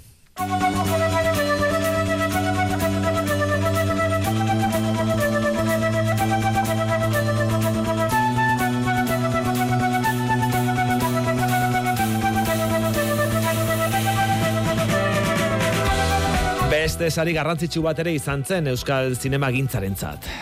Y el Goya al mejor cortometraje documental es para Maldita, a love song to Sarajevo. Dokumentaren sailean film laburrik onena da hori, zuzendariak Raúl de la Fuente eta Amaia Remirez, eh, Kanaki filmeko estetxeko kideak biak, eta zuk galder, Amaia Remirez Nafarra izan duzu ondoan saria jaso eta berehala, ez da? Bai, alaza izan zen, alaza izan zen, gainera hau, e, jasotzen duten hirugarren e, goia da, Minerita eta Another Day of Life e, filmen ostean, baina, bueno, hori e, atzo e, Amaia berarekin ere komentatu genuen, beraz, e, gogora ekar dezagun momentura. Amaia Remirezekin gaude, Kanaki Filmseko kidea, eta Maldita, El Love Song to Sarajevo filmeko zuzendarietako bat, e, Raúl de la Fuenterekin batera, Amaia zorionak. Eskerrik asko. Bueno, kanakik, ez, irabazi izan ditu aurretik eh, beste bi beste bi goia, ez da? Eh, Another Day of Life eh, eta eta mineritagatik. Bai, eh, Another Day of Life eh, animaziozko luzemetraia eta minerita eh, la, laburmetrai dokumentala, min, eh, maldita bezala. Zuietan ekoizle bezala egon zara, ez da? Eh, baina honetan ekoizle eta zuzendari, zuzendari gisa beraz, lehenengoa, ze zelan sentitzen zara. Ba, ezberdin senditzen da, eh? ezberdin senditzen da. Batez ere baita ere jendeak nola jasotzen duen, duelako, ze, ze ekoizleei nik uste dut ezaiela eman behar zaien garrantzia ematen askotan, eta batez ere dokumentaletan eta laburretan pisu kreatibo handia dauka ekoizlearen lanak. Baina, bueno, zuzendari izatea ere oso netzako iz, azkundea izan da. E, kreatiboki asko asko divertitu naiz Raulekin lan egiten zentzu horretan eta bueno, berezia, ezberdina, pozgarriagoa, bai, ez, ziraragarriagoa da. Bueno, eh, ekoizlena aipatu duzu, baina eh, aurten esaterako goia, goia sarietan ez da izendatuen artean bostak, ez? Eh, emakumez dira, no crees panago? Bai, baina e, zer, ze kategoria? E, ekoizle zuzendaritzan, bai. Zuzendaritzan bai, danak, danak, danak. Ez e, ekoizle zuzendaritza da e, gai izan behar duzu gauza asko, asko, asko buruan eukitzen aldi berean, eta badirudi orain arte hori izan dela emakumeek asko trebatu dugun gaitasun bat.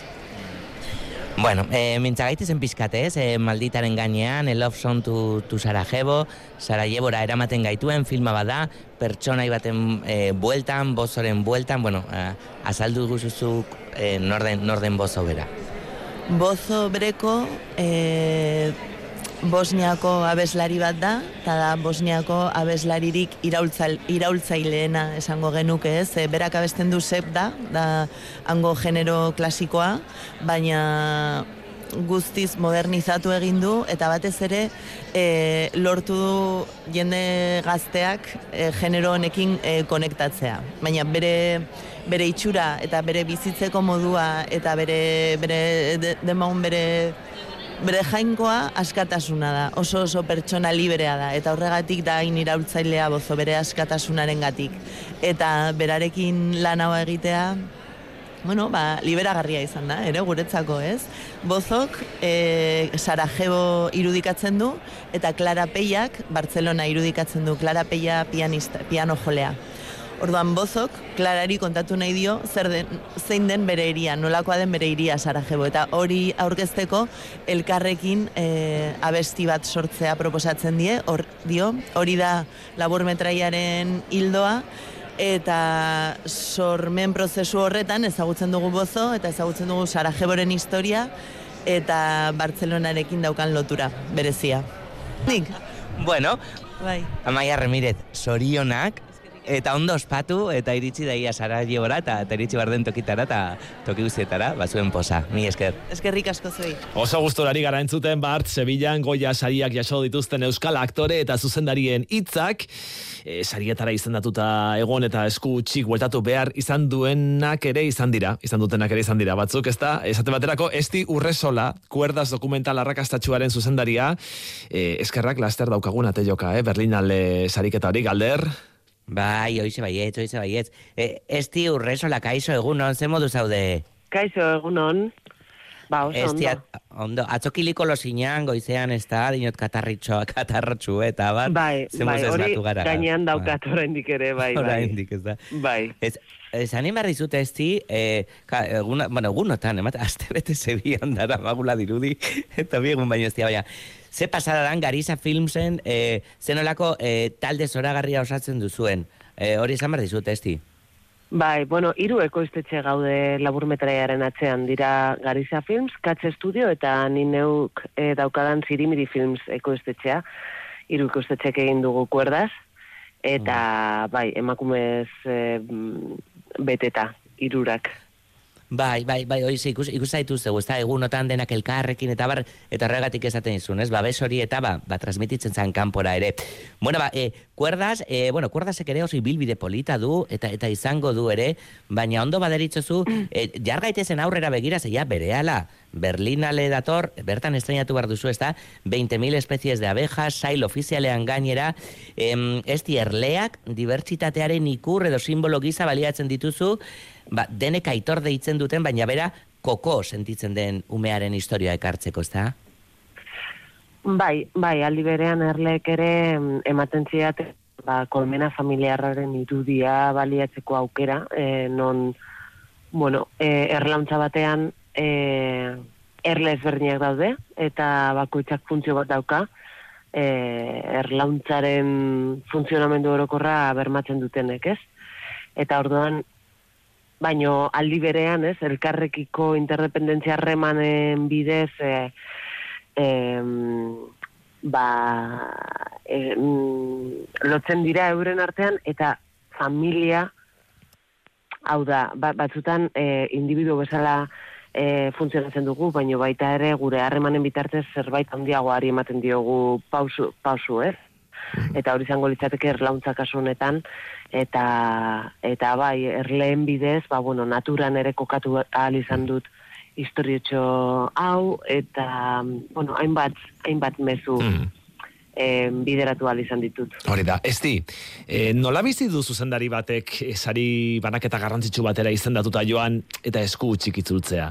E, hori frustrazio bada, frakaso bat bezala bizi du edo ez?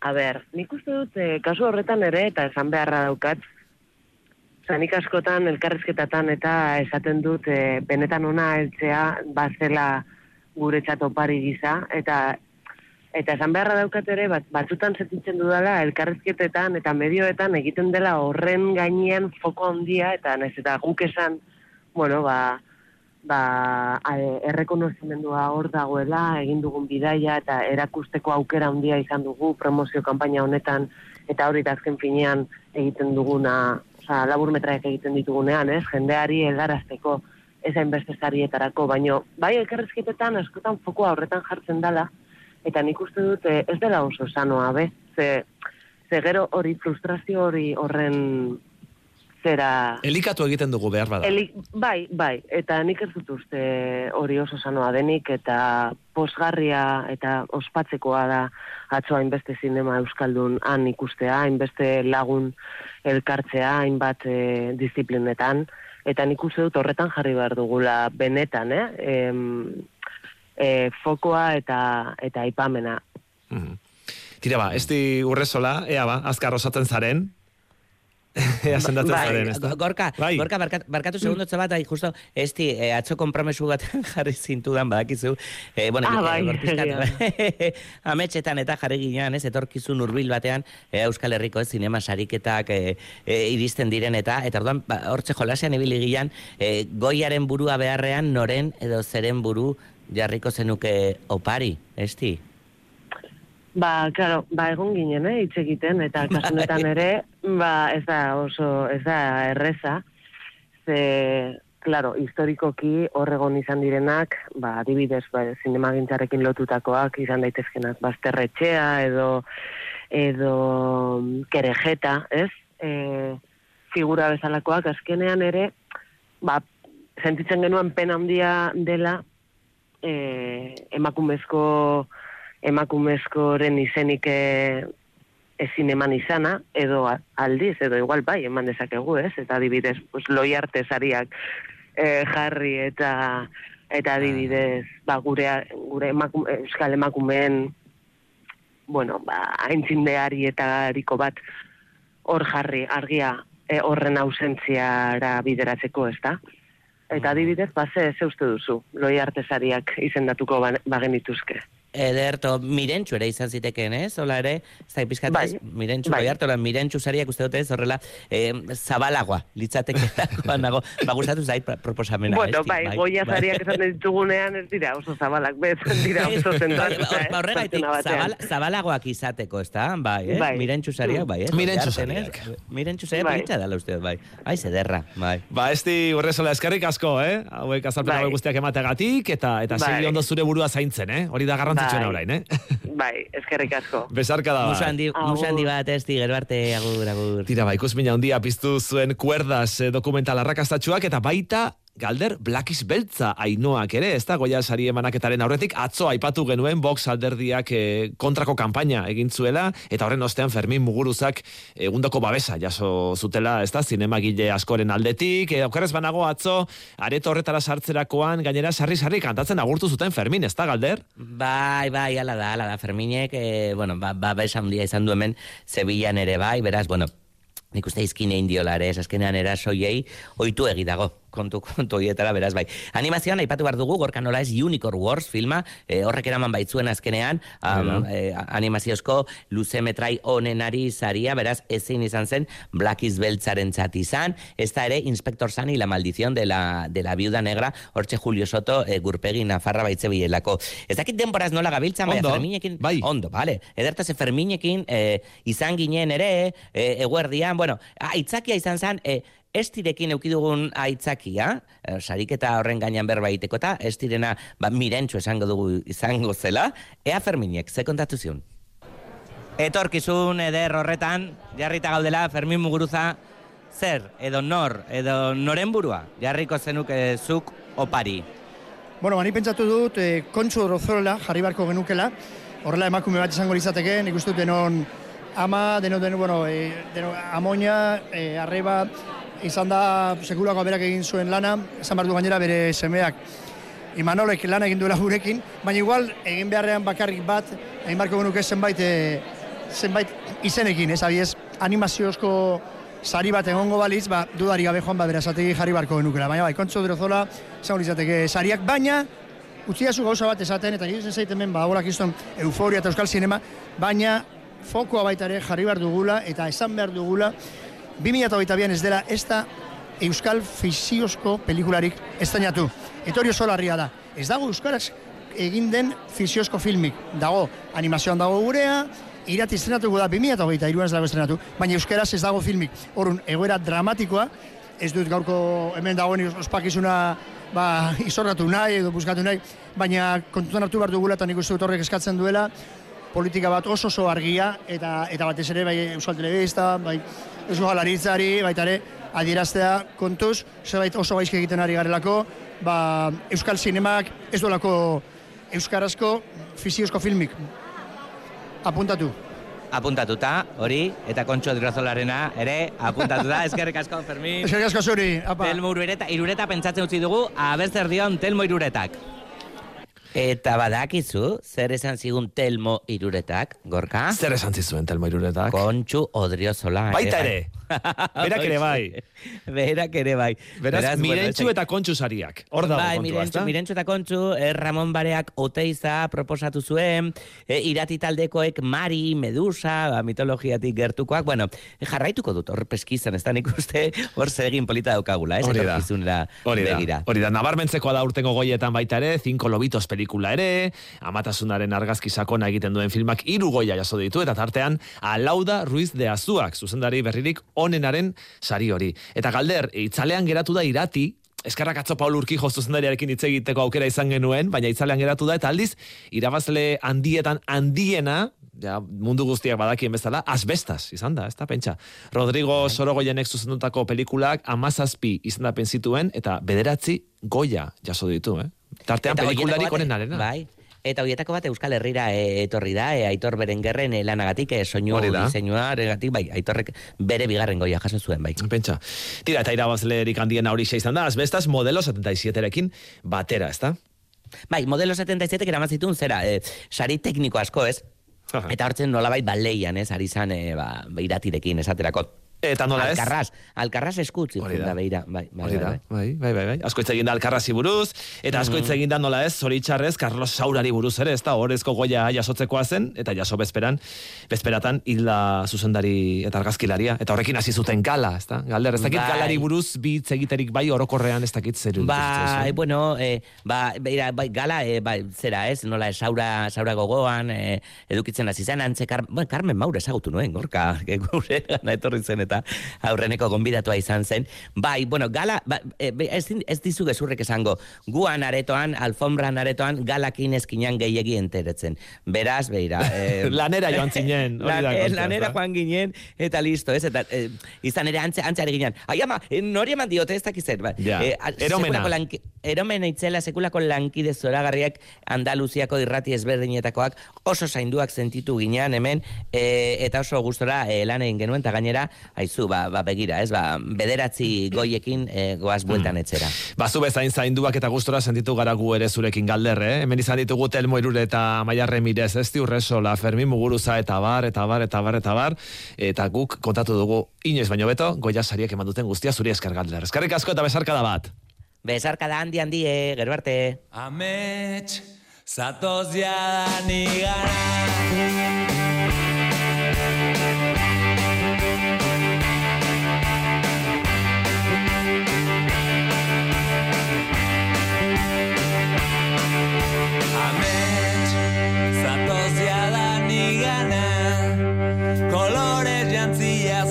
ni gana, ni gana.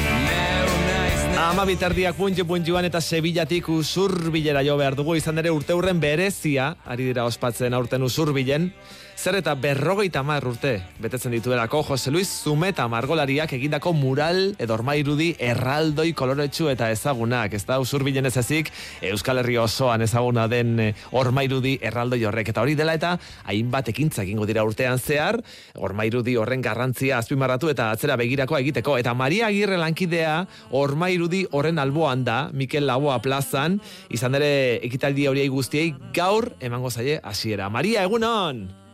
Egunon, eh, gorka, babai, eh, zuk esan bezala, hementsen da nago, Mikel Laboa plazan, eta aurrez aurre dut, eh, zuk aipatutako mural hori, baina hori bai, estalita dago, aldamioak eta jarri dituzte, izan ere, ba, berrogeita marrurte bete ditu, eta oroin ba, konpondu egin behar dute, eta horregatik, ba, oraintxe, une honetan behintzat, ba, ezin ikusi, ez da, zuk aipatutako mural, koloretsu eta abstrakto hori. Hmm, estalita dago. gutxi, bai, hori da, konpondu egin behar dute, zar berritu egin behar dute, ba, izan ere, ceramikaz egindakoa da, eta berrogeita marre urteek, e, bueno, ba, pixka bat kaltetu egin dute eta konpondu egingo dute.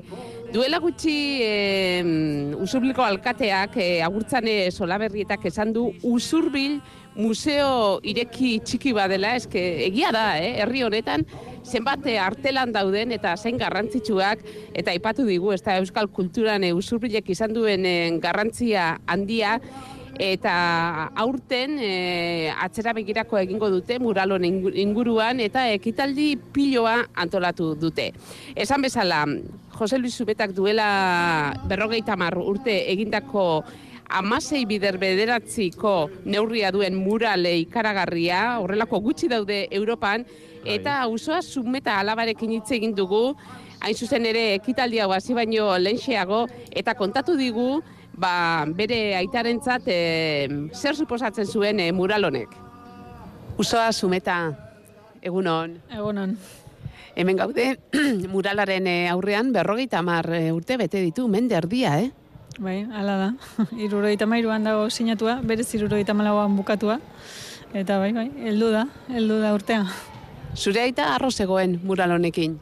Bai, bueno, egia esan, e, beti hemen azken urtetan hemen usurbilko buelta hontan ibili da estudioa zela eta Eta beti esatzen "Bo, ondo dago, ondo mantendu da, bai estetikoki, bai e, materiala bea, bai, pozik zegoen.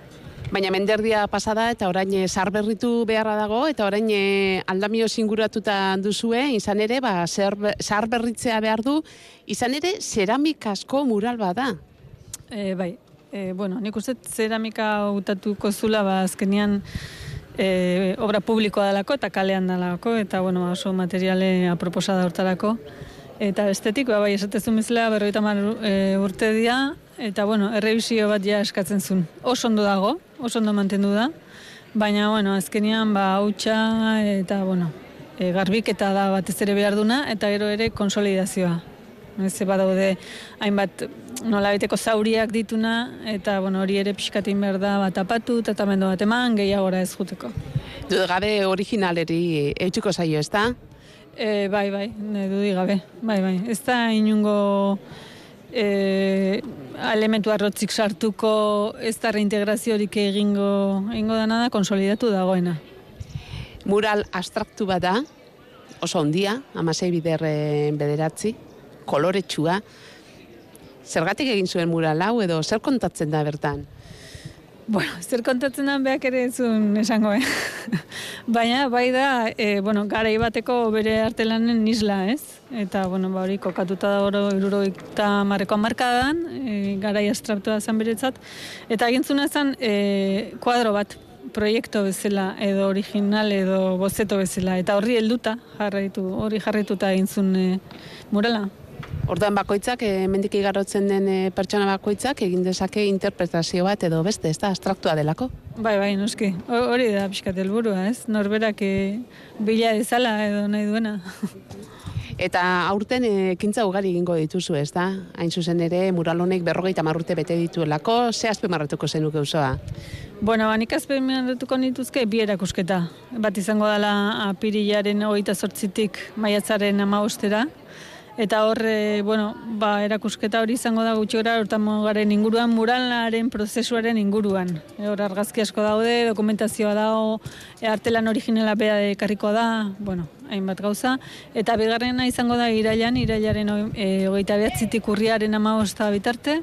Eta hor, egia esan, duela urte, bi urte tardia zen nintzen e, aitaren artxiboa osatzen, bide hortan konturatu nintzen e, obra asko zeola usurbi referentzi zuzena egiten ziotenak. Eta horren, harremana hori e, landuko da erakusketa horretan, eh? harreman hori plastikoki izan nahi dugu, eh? hainbat artelan daudelako, ba, ba hori, zuzen, zuzen. Eta aldamioan eskenduko dituzte, laster? Bueno, andamiok erakusketa horretik noski, asmo hori da bintzat.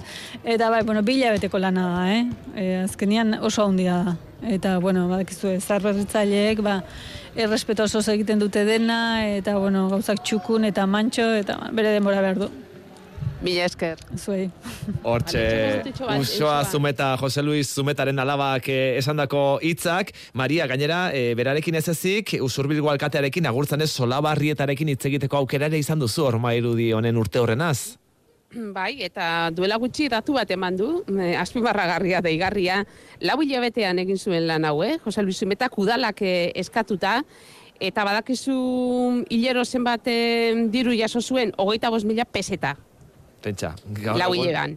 Hilero, hogeita bost mila peseta. Gaur egun horrekin delitzateke askorako iritsiko. Agian e, duela berrogeita mar urte gauza gehiago, ezta? Bai, baina, bueno. Orduan ere etzen izango gauza hondirik, ezta? Ez, ez dut uste. E, horixe, aipatu du berak. Eta, bueno, galdetu diogu alkateari, zer esan nahi duen, e, usurbilko herriaren zat, e, mural honek zer esan nahi duen. Agurtzane Solaberri eta usurbilko alkatea, kaixo? Egunon, kaixo. Ze suposatzen du mural honek e, usurbilgo udalarentzat eta herriarentzat bereziki? Zarreman dio herriari? Bueno, ba, nik esango nuke ezin degula usurbile ulertu zumetarik gabe.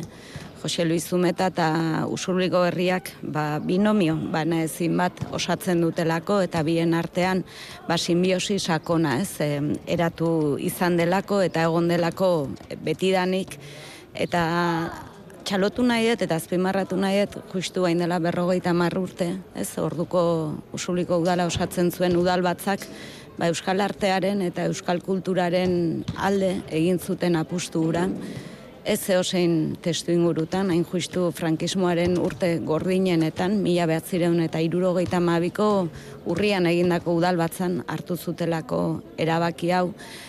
Eta nork esan orduan ez, berrogeita mar urte beranduago, ba, ormairu hau, mural hau, ba, gure herriaren nortasunaren parte dela, gure herri iruditeriaren parte dela, eta gainera ba, gure erakusleio eta irudi ikonikoenetariko badela ez. Eta nahiko genuke, ba, orma irudi honek ere, ba, Euskal Herriko artelan esanguratsuenen pare e, egotea eta berrogeita margarren urte urren hau ere, ba, helburu horrekin antolatu dugu. Usoak esaten zigun, ba, abstraktua dela eta sinote da esan nahi, ez da, ba, bakoitzak agian herritar bakoitzak, ba, bere esan nahi aurkituko dio irudi bakoitzari. Ba, ba, ala da, ez, ba, hemen artelan abstratu hau da, ez, amasei bider behatziko artelan bat, alakoak gutxi edo uste bakarranetariko bat izango dela Europan, eta artea oroar horrela da, ez? Bakoitzak ba bere esanaia topatuko dio, ez dakit zumetak ze esanai eman nahi zion, seguru esanairi gabekoa izango zela, eta beraz, ba, ba hortxe ez, norberaren ariketa, lehen osaten nizuena, e, esanaiak esanai, ba, bada gure herriaren erakusleio nagusietariko bat, eta, eta gure nortasunaren parte da. Kanpotik etortzen da jendea, mural haue bizitatzera? Bueno, esango nuke, baietz, eta justu aizpimarratu nahi dut, e, ba, proiektu hau ere osatu degula, seireunta berrogeita mar, usurbil bizi, izeneko proiektu oso baten baitan, Duela bi urte edo ekin genion ba, usurbilek izan berreko turismo eredu eta turismo eskaintza baten inguruko gogoeta egiteari proiektu hau abiatu genunean gure buruari galdera batzuk ingen ez? Zer den usurbil, zerk er, ezaugarritzen duen e, usurbil, zer den gure identidadea, zer osatzen duen gure identidadea, eta ikusten genuen, bueno, ariketa hori hain justu egin genuen usurbilgo herri eragile eta herritar guztiekin batera, galdera hoiei modu kolektiboan erantzun genien, betik gora eta modu kolektiboan esaten nuen bezala, eta hortik atera zen, ba, seireunta berrogeita mar usurbil bizi proiektuak, ez? Nun erakusten duen, ba, non jarri nahi degun begirada, non jarri nahi degun fokoa gure turismo eskaintza horretan, eta beraz, hoien araberako, ba, bisitaria topatu nahi dugu, ez? Hori da, eta bisitari horietako asko joaten dira, zumetaren e, artelan hori ikustera, zumetaren e, ormairudi handi hori ikustera usurbilera, aurten berrogeita mar urte betetzen dituen e, ormairudia, eta Maria Agirreka ondo asko kontatu digun bezalaxe, hainbat ekitaldi egingo dituzte, gaurtik aurrera urte horren hori ospatzeko. Maria Agirre, eskarrik asko! Gerarte. Zatozte, sartu ikastolan. Ibilbide osoa daukagu prest. Aurra erdigunean jarrita pertsona gisa dimentsio osoan gara dadin. Euskaratik eta euskaraz. Euskal kurrikuluma ardatz hartuta. Ezagutzak eskuratzeaz gain, ekiten eta izaten ikasiko du. Irumila eta zazpieun langile. Berrogeita mila familia. Berrogeita amabos mila ikasle. Lankidetzan, Euskal Herri osoko eun amairu ikastolei bultzada emanez. Gu ikastola. Zu? Badago, kantante bat, La Rosalia, La Motomami. Gaur, ETB baten... Ba hemen, Sabina eta La Rosalina. Nabarnizego, motoa mamak. Deabruak nabarnizeko bazterrak nahasten. Grengutxeko meriano bezala, hau dala leharti bai, hau dala bai bai. Herri txiki infernu handi. Egunon nabarniz! Gaur gauean, ETB baten.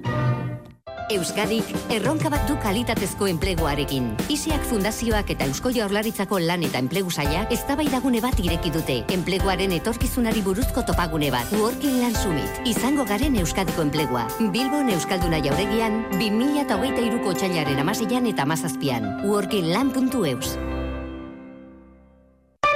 Euskadi Irratia.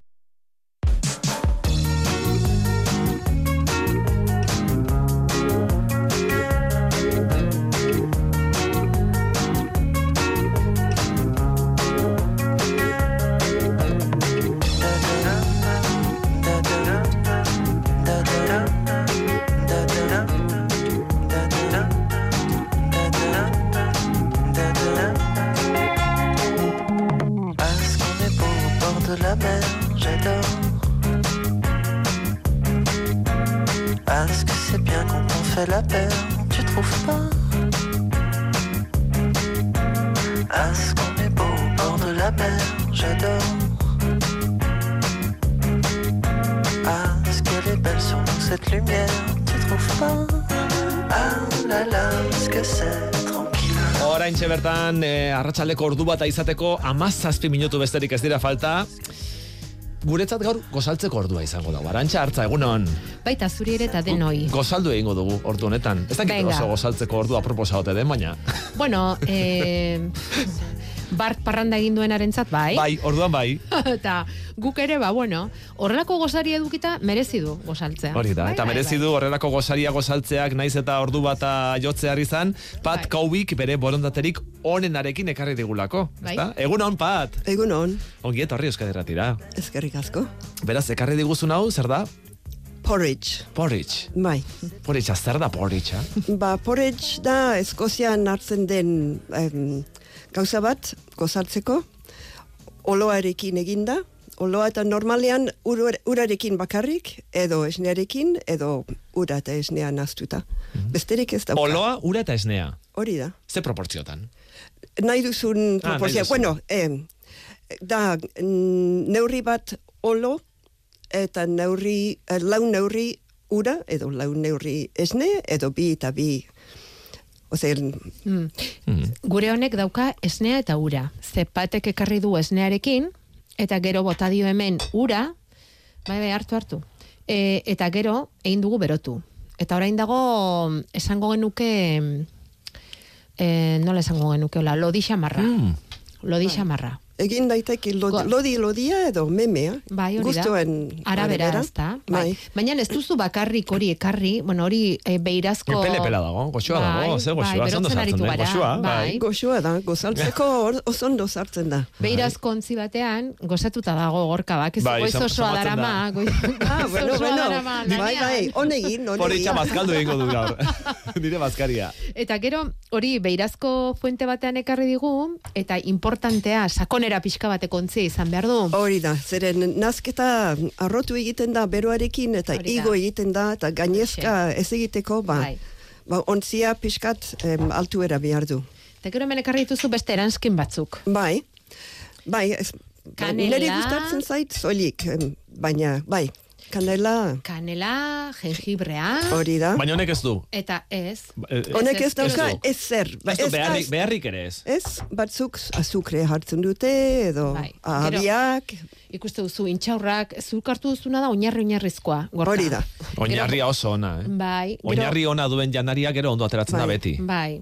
Edo intxaurrak, edo urrak, edo eh, nola, ahabiak, ahabi urdinak, ez? Hori da, Ahabi hori da. urdin, ba, probatu Le- ahabi urdin. lehorrak, bai. nahi, gorka, probatu, probatu. Nik nahi dut nahastuta. Bai, bai, Mesedez. ba, hartu lazai.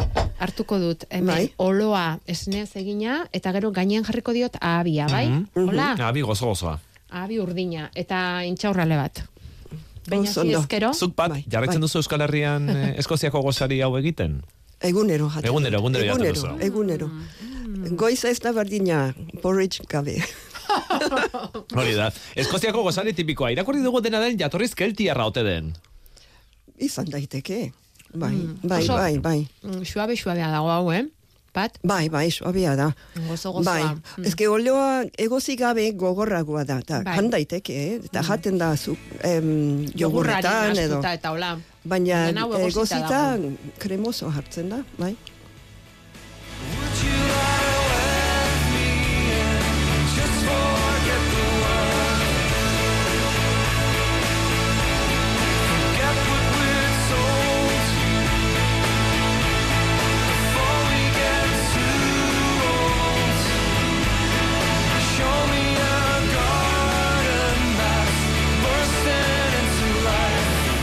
Eskozian jaioa, baina Londres, Venezuela eta Euskal Herrikoa ere bazara, pat. Hasiera hasieratik azteko Eskozian non jaio zinen? Jaio nintzen herri txiki batian kostaldean Port Gordon du izena, eta handik alde egin nuen amar amaika urte nituela. Eta zer oroitzapen duzu Eskoziako hortzaroaz? Ah, oso oroitzapen onon, onon onak. Bai, herri txiki txiki bat zen, eta ba, dena du, buruan eskolara joan, eta mendira joan, eta itxasuan sartu amaboz graduekin. Ai, ama. Horrek ez dakit inbidia handirik ematen digun, eh? Maksimoa da amabost. Orduan, klaro, sartzen ginen, besterik ez zegoen, eta eta atera urdin urdinak, eta amak biltzen gintuen bakoitzak toalia batian, saltxitxa bat bezala, eta alako gauzak. Ba, oso hortzaro atsegina izan nuen. Nolako herria da, Port Gordon? Bueno, Eskozian orokorrean etxe gehienak dira arri, arrizkoak. Orduan, em, etxe txiki mordoa zeuen, bueno, mordoa zirudien garai hartan. Bai, gero Londres ezagutu eta beste Bai. bat, ez? Denak em, arrizkoak, eta beti atea eta em, lehioak beti pintatuta kolorekin. Aha. Kolore... Biziak. Bizi-biziak. Bai, biziekin. Eta garai batean arrantzale herria izan zen, bai. baina gaur egunez. Em, Arrantza urrengo, bueno, ondoan Ondoko dauen herri batera pasada, eta, Zuk eta baitere baserriak daude inguruan. Bai. Ja. Zuk pixka bat esaten duzu getariaren antzekoa dela. Hori da, hori da. Txigora bera, Bai, ez? tamainan eta, bai. Bai, gertatu dela getarian bezala, ez? Arrantzare joan dela paltzen apaltzen, arrantzalea gutxitzen, eta, ez? Bai, Mhm. hori da. Londresera aitaren lana zela eta joan zineten bizitzera, ezta? Hori da, hori da. Al, al, aldaketa, aldaketa, bueno, ez? alde ederra. Bai, bai. Aur batentzat, bapatean, Bai, ez? nik txiki ondo hartu nuen, Bai. amari askoz gehiago kostatu zitzaion. Ah, bai, Amari, eh? Bai. Ama, Adinagatik agian. Agian Bai. amar urteko aur bat errazago Bai, hitzen den- delako dena aldaketetara. onartzen duzu, ondo baldin bazaude, den on, onartzen duzu. Eta niretzat, ba, izugarria izan zen, justu nerabe zaroan, sartzeko modu, momentuan, eta Londresen erdian, bueno, oso ondo pasan nuen. Libertigarria zen orduan ere Londres. bai, niretzat, bai. bai Zergatik, bai. zertzuen ba? Ba, nik kasualitatez em, aitak aurkitu zuen em, etxe bizitza bat lan batekin lotuta, lan ekstra batekin lotuta, em, baina zen irten bide bat, eta zen Londresen erdian Chelsea. Orduan, em, urte haietan, pasa zen aldaketa, e, e, ba, zentrua zen Chelsea. Orduan, niretzat zen munduaren zentruan bizitzea, Beatlesek, Beatlesak ikusten dituen kalean, eta, ba, Ze hore hori, eh? bai, bai, sortea. nera, nerabe batentzat, izugarria. Eta ze bizitza mm, proiektu diferentea egin ahal izan zenuen horri eskerrez, pentsatzen dugu. Akaso bai, Ze horregatik izango zen, ez? bai, bai, Hor bai. Gordonen gelditu izan bazina, Bai, ez? zeharo diferentia. Zeharo diferentea izango zen. Ze gero hortik ekintzenien ikasketei ere. Londreseko unibertsitatean bertan geratu zinen, ezta? Bueno, zen ez, ikasketak Inglaterran, baina iparraldean. Ah, iparraldera New- Newcastleen, bai, Ah, Newcastleen, unibertsitatean. Bai. bai. Gurasoak Baina- oraindik Londresen zaudela. Aha. Eta, Frantses filologia eta gero posgradoa, ezta? Ingeles irakasle izateko... bai, ingleseko Kanpotarrei ingelesa irakaslea erakusteko, izateko. ezta? Hori da, hori da. Bai. Eta han ezagutu zenuen zure senarra izango zen. E, unibertsitatean ezagutu nuen, eta berak hemengo uh, zen, baina gerra garaian bere gurasoak behartuta karakezara joan ziren, eta Errefuxiatok. Orduan, berak jaio zen karakezen, eskolara bidalei zuten ona e, e, eskolara joateko. Pentsatuz, bueltatuko zirela, gero Inglaterrara joan zen bere ikasketak egitera, eta han ezagutu nuen, Newcastleen. Eta handik, em, em, karakezere joan ginen, bizitzera. Azieran. Ze kontrastea, ezta? bai, bai, bai, bai, zen karakazere gara hartan oso leku atsegina zen. ze urte buruzari gara izketan pat? E, Karakazeko... Bai, hango egonaldian, E, zen. Karakazen, e, mila bederatzerun da irurogeita marrean edo ama, amabian edo. Pentsa. Bai. Eta beraz horri esker ezagutu zenuen, eh, bueno, ba, Caracas Venezuela, Caracas, bai, bai, eta bai. baita Ipar Amerika ere. Ah, hori ere, zeren lan egiten nuen unibertsitatean, e, ingleseko fakultatean, eta irakasle guztiak ni izan ezik, Ipar Amerikarrak ziren. Orduan pixkanaka, pixkanaka, hasi ginen gure herrietara bueltatzen edo, baina hiru urtean behin elkartzen ginen Ipar Amerikitan. Mhm. Oietako batek antolatzen zuen aste bete edo bi aste leku atsegin edo interesante batean, eta denok elkartzen ginen.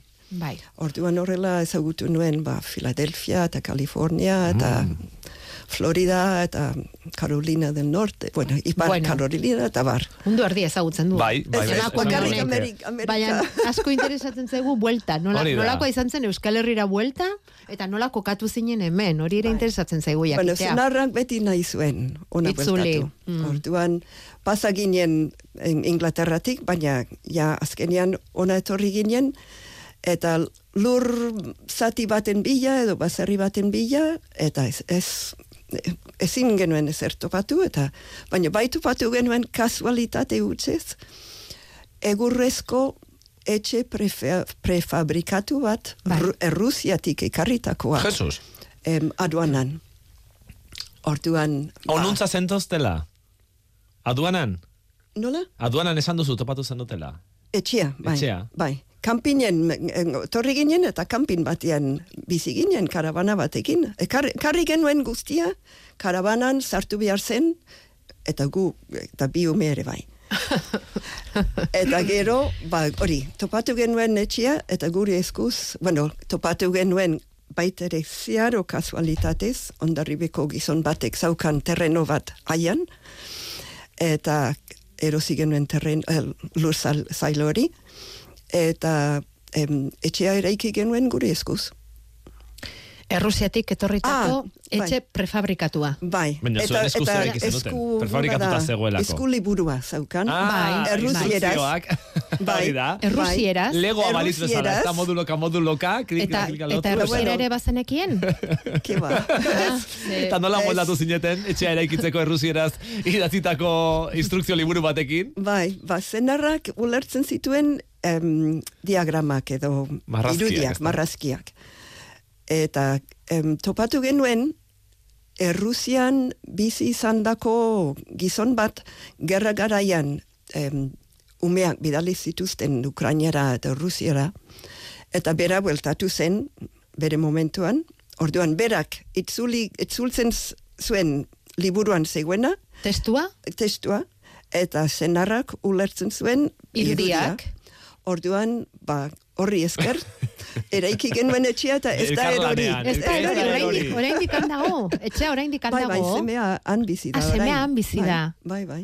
Zenbat Oh. urte ditu ja etxeark, eraiki zenutenetik? Em, hogeita ma sei urte. Hogeita Beraz, hamasei badu- Badu urte. zenutasun puntxu bat, eh? Eta zu orain zarautzen bizi zara. Bai, Aiatik bai. zarautza etorrita, edo da. jaitsita Ba, zaude, edo bai, joan da, edo... Haian bizi nintzen orain dela lau urte arte, e, senarra, senar zena, e, hil zen, orduan erabaki nuen hobeto egongo nintzela zarautzen mendian baino zeren etxea zen haian, baina ez herrian. Ja, ja. Orduan zarautzera, Juan, ba, zarautzen bizi. Ingurune naiz. urbano, ba- urbanoago batera, ez da? Nola baite... E, bueno, ez da urbanoagatik, da jendea. Jendea inguruan ba, jendearekin ezta? egoteko. Bai, bai. Esan digute, Euskara ziztu bizian ikasi zenuela. Bueno, nik ez nuke hori esango. Zeren jarraitzen, jarraitzen dut ikasten egunero, egunero. Zeren hori ez da, ez da bukatzen. Gainera, nire euskera da, Bistan eh, da kalean maila ona baduzula. Bai, ondo egiten du, eh? Bistan da oso maila ona duzula. Bai, maila ona daukat, bai, onartzen dut, baina ai, baizu, hogeita masei urte dira jotak eh, euskera ikasten. Ikasi eta ikasi. Baina bai, hasieran oso gustura ikasi, oso gustura ikasi nuen. Tratu bat egin dezakegu gorka Pat Cowirekin. Esan. Berak guri inglesez eta guk berari Bai. euskaraz. Ze badakizu etxean inglesez egiten duela. Ah, bai. Bilobekin ere bai. Bai, bai. Etxeko hizkuntza beti izan da inglesa. Orduan euskera etxetik kanpo ikasi nuen, eta zuk esan duzuna, bilobekin ere jaio ziren momentutik, bakarrik inglesez egin diet. Nik Eta haiek neri, klaro. Tratu honetan beraterako da galtzen, eh? berak lan handiagoa izango du gure ingelesa erakusten guk berari euskara. Dudarik etzazula izan. Min- Mintza praktika. Hori da, mintza praktika egingo dugu eh, Egin behintzat. dezakegu, eh? Egingo zenuke? Ba, egingo zenuke hori? Hemen, bai, bai, egingo zarautzen nuke. eta eh, aukerak izango zenituzke, eh? Bueno, Ingles euskera. Zarautzen eduki dut mintza praktikako talde bat, baina ez nik, nik euskera erabiltzeko, bakarrik haiek inglesa. Inglesa ikasteko. Baina truken bai egingo nuke. Da. Aizu, eh, pat, eskoziatik porritxa ekarri diguzu, esnea, oloa, fruitu lehor edo bestelako fruituekin egin daitekeena. Eta Euskal Herritik zer gustatzen zaizu gehien jateko? Hemen askotan patata tortilla esan izan digute. Ja, bueno, patata tortilla, bai, oso, em, bai, bai, oso bai, gustatzen zait. Baina, zuk aukeratu beharko bazen zerbait, eh, gure... Porrusa alda, igual. Porru zalda? Bai. Ez. Gustatzen zait. La, egia da, zaila, oso zaila egiten Oso naturala bai, baina porruz alda ez dakit banik, eh? Bai. Mm. Zeren, asko, dena jaten dut, asko jaten dut eta dena, denetatik jaten dut. Orduan, bapatian ezatia, uh, oso Bueno, zaila egiten eta zait. janaria aparte utzita, ba, ezagutzen duzu noski eh, Eskozian jaioa zara, gero Londresen bizi izan zinen, gero Venezuela, gero Euskal Herria. Ze hartuko zenuke bakoitzetik? Eh, bueno, hemendik ez, ez nuke hartuko, geldituko naiz, azik ez dut ezer hart- hartuko. Eh, ez, ez burutik pasatzen hemendik alde, Alde egitea. Mhm. Eskoziatik, ba, nire, bueno, nire haurtzaroko gauzak. Bai. Oso onak ziren, eta Eskoziako argitasuna udan. Zer negua oso beltza da, iluna, eta baina maiatzean eta ekainean dagoen argitasuna da ikaragarria, men baina askoz mm, potentiagoa da. Eta noiz ikusiko duzu urrengo aldiz berriz ere argitasun hori? Eh, noiz itzuliko zara Eskoziara? Apirilaren iruan. Ah, begira, ja data jarria duzu data, eh? Eramango dut nire biloba, bera eta biok aurrenekoak. Bera izan da, em, bueno, bi aldiz izan da. Eta, baina joango gara, bera eta biok, ba, bakarrik. Baina Port Gordenera, joango zarete Gordoneraino, bera ez, igual ni bai. Azu bai. Haurtzara Bera oroitzera. geldituko da eh, lenguzu batekin, bera dineko lenguzu batekin. Tira ba. Joan zaigu denbora, pat. Bai. Pat Cowie. Eskarrik asko, eh? Ez Zure horregatik, bizitza nahi- kontatzeagatik eta eta eguerdi parte honetan gozari honekin tripa betetzen laguntzeagatik ere bai, eh? Gaur bazkaldu beharrik ez dakit izango dago. dugun. Hori da, dagoen, ondo bukatu eta gero, ja, afaldu arte. Porridge, porridge ederra dago, eh? Porridge. Bai, bai, oso ona da, porridge da. Gainera osasuntxua. Oso.